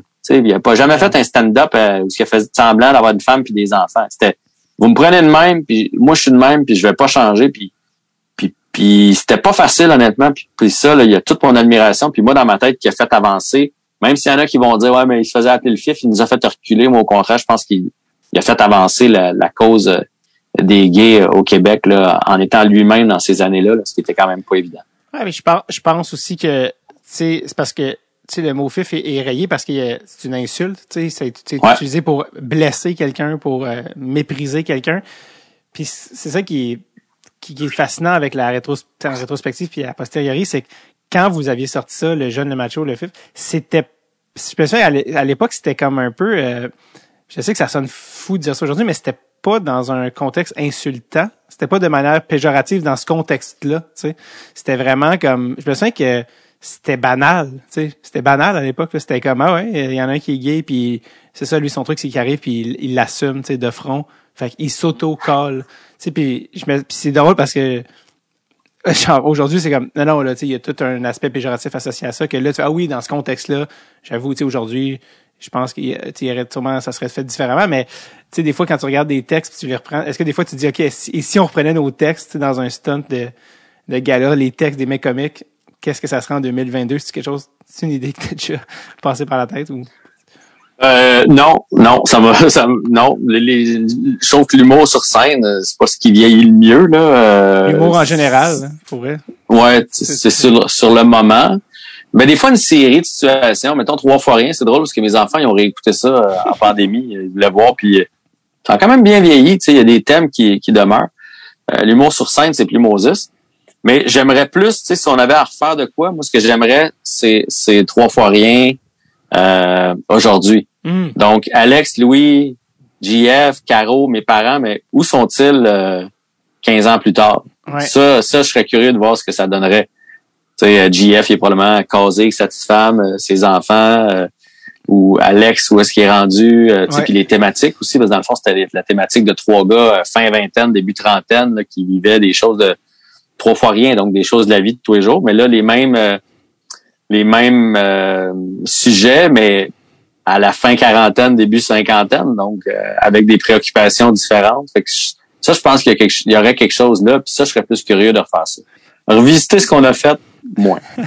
parce que tu sais pour beaucoup de gens ils savent même pas que t'as fait l'école de l'humour que t'as fait euh, de la scène puis tout ça tu sais est-ce que toi parce que tu sais souvent l'école de l'humour il y en a beaucoup qui le disent Non, moi c'est une porte pour tu sais Patrick Huard a toujours dit moi l'humour c'est une porte parce que je veux être acteur je veux gagner un Oscar c'est ça que je veux faire je veux réaliser peu importe toi ton rapport à l'humour l'écriture la scène tu sais étant un gars qui, qui, qui, s'est fait beaucoup connaître en tout cas d'un grand public par l'animation qui by the way un n'empêche pas l'autre du tout mais est-ce que c'est quelque chose que c'est quoi ton lien avec ça? T'es- T'es-tu comme la portion de créativité, écrire, joke? T'es où par rapport à ça? Euh, moi, je trouve que l'humour euh, brut, c'est une pression incroyable. On, on aurait pas pu avoir la discussion qu'on a eue aujourd'hui là, si j'étais humoriste puis que j'avais fait ton ton balado en- dans le but de vendre des tickets. Parce que là, faut que tu punches. Faut Ouais. que tu... euh, tu sais, ça, ça, je trouvais ça pesant tout le temps, tout le temps, tout le temps. J'ai fait de la radio longtemps après les mecs comiques en étant le sidekick qu'on appelle, là. Mhm. l'humoriste. Là, faut que faut que tu punches à la météo, faut que tu punches, faut que tu... ça- je trouvais ça euh, en vieillissant aussi à un moment donné, j'ai fait on dirait que non. Et là, je me suis mis à toucher à l'animation. Puis ça, j'ai tripé. Puis je le fais toujours, euh, tu sais, j'animerai jamais un bulletin de nouvelles. là. Je le fais toujours avec légèreté. euh, puis je peux me servir de mon humour pareil. Euh, mais c'est un bonus, mon humour. Tu sais, c'est pas, c'est pas le centre de ce que je fais. Euh, fait que moi, l'animation, c'est ce qui me fait le plus triper. D'être au centre. Moi, du temps, là, quand j'anime, c'est comme être à la réco au baseball. Peu importe le jeu, j'ai de quoi faire. Tu sais, à la réco, tu, tu vas aller chercher le relais, euh, tu, tu vas être celui qui surveille en arrière si la balle passe. Tu Mhm. as tout le temps de quoi faire. Quand tu es en humour, mettons, dans une émission de radio, tu es comme dans le champ. Tu vois, il est frappé sur ton barbe, là, tu frappes un circuit. Des fois, euh, il y a des jeux que tu rien à faire. Moi, j'aime ça être au centre. J'aime ça, j'aime ça gérer les timings, qu'on me parle dans les oreilles, me dire où est-ce qu'on s'en va, euh, gérer l'humeur du show, gérer, euh, faire en sorte que tous les invités se sentent bien, que mes que mes collaborateurs, oh ben matin, t'es un petit peu plus endormi, je vais aller la chercher. euh, tu sais, Mhm. tout ça, je- ça c'est que ça, ça m'excite beaucoup. C'est là que je prends le plus mon pied, disons ça comme ça. Ouais, je comprends. Puis aussi, c'est. Tu parles des affaires de la radio, tout ça, la radio commerciale. C'est toutes des affaires aussi que je fais. Il y a aussi un certain contexte relié à ces médiums-là, tu sais, euh, qui, je pense, quand t'es sorti de l'école de l'humour, aussi, c'était beaucoup ça, les médias traditionnels, tu sais, c'était pas, euh, hey, part tes capsules, c'était, ah, faut que tu sois, c'était pas assez quoi, genre, t'existes pas. Tu sais, il y avait ça aussi, puis je pense que ce modèle-là venait avec ce que tu dis, l'espèce de, ah ouais, buddy, man, ça, tu sais, faut que ça arrive sur l'heure du retour, tu sais, puis tu me le dis même, je fais, moi, j'ai pas vécu ça, puis je suis comme, ah non, ok, mais je- je- si c'était ça, je, je ferais pas ça, là, je pense que ça se passait, c'est pas ça que moi je veux faire, tu sais. Non, mais tu sais, écoute, mettons, moi, je, je le dis souvent à Billy Tellier, là, que je trouve formidable le matin. Ça fait des années qu'il fait ça. Avec tous les matins, écrire une capsule euh, plus punchée en ondes Mhm. quand, tu dans le ad-lib du show, c'est, c'est de la pression, là. C'est, c'est, c'est du travail en tabarouette. Puis ça, moi, c'est devenu pesant. Mais en même temps, aujourd'hui, c'est drôle, j'ai eu la discussion avec mes enfants, parce que mes enfants m'ont jamais vu vraiment sur scène, puis ils me disent ça souvent. Faisons donc un show, tu sais. Je disais, ouais, mais si je fais un show, là, c'est pas deux, trois représentations, ce que vous allez me voir, là, c'est, c'est trois ans de tournée à travers le Québec, là. Ça, ça a l'air drôle de même, là, mais tu peux Mhm. pas juste dire, moi, je fais le 10-30 puis euh, j'arrête, là. Ouais. Sais, faut, faut que tu sois, euh, faut que tu sois partant. Puis l'autre affaire, j'ai dit, tu sais, l'humour a, changé. Euh, euh, est plus euh, plus corrosive, je trouve, aujourd'hui. Tu sais, je, je leur rappelais, je disais, les gens disaient que les mecs comiques, on était irrévérencieux. On avait trois sacs dans notre show. Bien placés à des moments précis, parce que sinon, les gens trouvaient ça trop. Aujourd'hui, chaque euh, liner a, son, a quasiment son, son juron au bout. Là. Tu sais, l'humour est, est, est décapante aujourd'hui, bien plus que, que dans le temps. Là. Des jokes de sodomie, il y a ça dans toutes les Christies de, de monologues à cette heure. Ça n'existait pas dans mon temps. Là, puis d'un, je suis pas sûr que je vais aller là. Euh, puis de deux, je leur disais, tu sais, il y a plein de jeunes qui sont arrivés que je trouve super bons. Mais tu sais, on parlait tantôt de de, euh, euh de Pierre-Yves. Euh, tu sais, euh, j'ai dit, me voyez-vous vraiment, me verriez-vous en t-shirt dans mon salon faire, c'est ma fête. tu sais, je suis plus là, là. J'ai plus le goût de ça. Je, me mettre des perruques, des collants, des fausses brassières comme j'ai fait pendant longtemps. J'ai 45 ans, là, tu sais, j'ai. Puis c'est de même, on dirait pour tout le monde. Tu sais, Jean-Michel Anctil, il les a laissé tomber là, ses prothèses de râteau puis Mhm. euh, ses faux seins précis là. À un moment donné, on dirait qu'on passe à d'autres choses. J'ai dit probablement que si je sortais de l'école, j'avais 22, là, moi aussi je j'essaierais de faire de quoi sur le web et tout ça. Moi, j'ai appris d'une autre façon, des médias traditionnels, à la télé, à la radio. Euh, puis Mais c'est de même. Fait que, sens- tu sens pas euh, le besoin ou l'envie de hey, j'ai j'ai des, des choses à raconter, des affaires que je veux dire, je vais aller les dire sur scène, sais, indépendamment de juste en stand-up ou sans perruque, sans costume ou rien, juste dire hey, je veux aller sur scène parler de telle affaire, t'as pas cette envie ou cette urgence là qui t'habite. oui, Oui, tu l'as. mais ça j'aimerais ça, mais euh, puis souvent quand je vais voir des shows, euh, ah je fais ah j'en fais tu un, mais comme je te dis, c'est pas une affaire d'un- d'une année ou six mois là, c'est c'est trois ans de tournée là. Faut que tu saches dans quoi tu t'embarques là. Faut euh, il faut que ça te tente. Puis dans les dernières années, euh, je préférais mon beat d'animation où est-ce que tu vas travailler, tu reviens, tu es en ville, tu es là pour les enfants, tu soupes avec les enfants. Moi, j'ai moi j'ai préféré ça. Là, maintenant, tu sais, avec mon gars qui est loin puis tout ça, encore là, je préfère avoir une job qui ressemble plus à une vraie job que je sais pas, moi je moi en Gaspésie pendant que lui il joue euh, à Québec, tu sais, puis on va rien que se croiser, tout ça. Fait que je, je trouve ça plus simple pour mon beat de vie aussi, puis tout ça. Puis, tu sais, quand j'anime, là, regarde, la fin de semaine prochaine, je suis à Rouge, là. Il y a rien qui m'empêche d'en, d'en par- de parler de petits sujets qui me touchent ou de choses comme ça. Je fais des chroniques à Salut Bonjour. euh, les sujets qui me tiennent à cœur, je peux les, je peux les aborder là-bas quand même. JF, ça a été un plaisir de jaser pour ce qui s'est avéré être 1h45. C'est-tu vrai? ouais, on a on l'a échappé mais en même temps, t'as plus d'enfants, qu'est-ce que tu veux? Fait- non, j'ai rien à faire. Mais c'est pas vrai, j'ai de la radio tantôt. oui. C'est pas l'heure, mais c'est bon que tu me dises, il est quelle heure. 2,47. 2,47. C'est bon. Et, c'est bon. euh, et euh, ouais, merci à toi. Et justement, où est-ce qu'on peut t'entendre te voir ces temps-ci? Présentement, ben, je fais les sports à Cube tous les jours, à la radio numérique de, de Vidéotron, OK. de Québécois, donc matin et soir. Euh, je fais du remplacement à, à Rouge, comme je le disais, comme la fin de semaine prochaine, partout à travers le Québec. Je fais à Salut Bonjour comme euh, chroniqueur assez régulier, une à deux fois par semaine. Euh, je fais l'émission de Jean-Charles Lajoie une fois de temps en temps aussi. Je te dirais peut-être une fois par deux semaines à TVA Sport, dans le segment Le Colisée. Euh, sinon, je fais beaucoup d'animation corporative, un peu moins dans les dernières années à cause euh, de la pandémie. Puis, euh, je travaille sur des jeux de société. Je- J'en ai sept maintenant à mon actif. Ça Ah. ressemble à ça mes journées.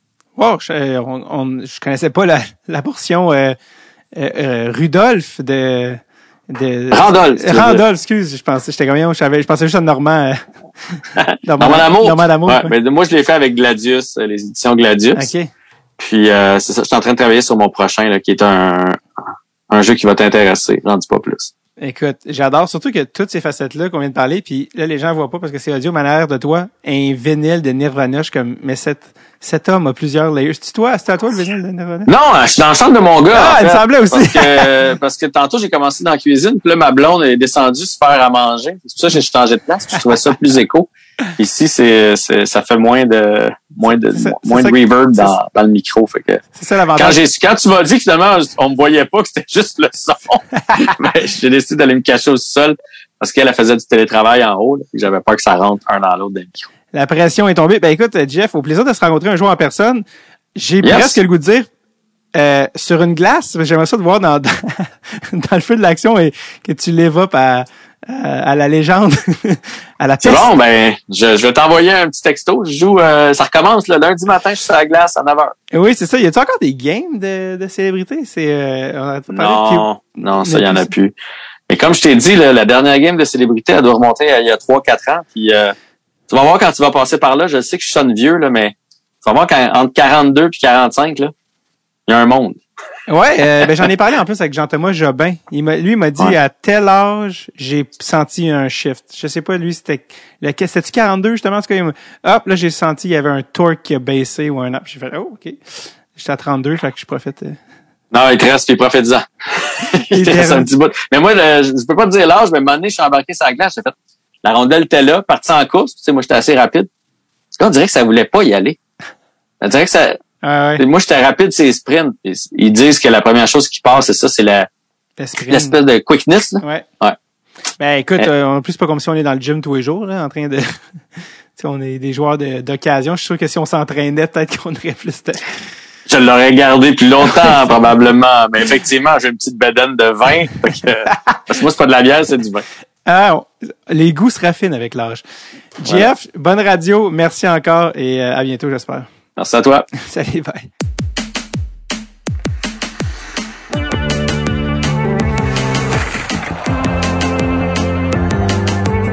Thank you, sir. Merci à JF et on souhaite la meilleure des chances à son fils dont on va suivre le parcours. Je vous rappelle, dernière chance de venir voir mon spectacle le 1er avril à la salle Fenplast, davidbocage.com. On se voit en personne. OK! Euh, mousquequi, mousque quoi, mousqueton. Check it out. OK, bye bye now, bye bye.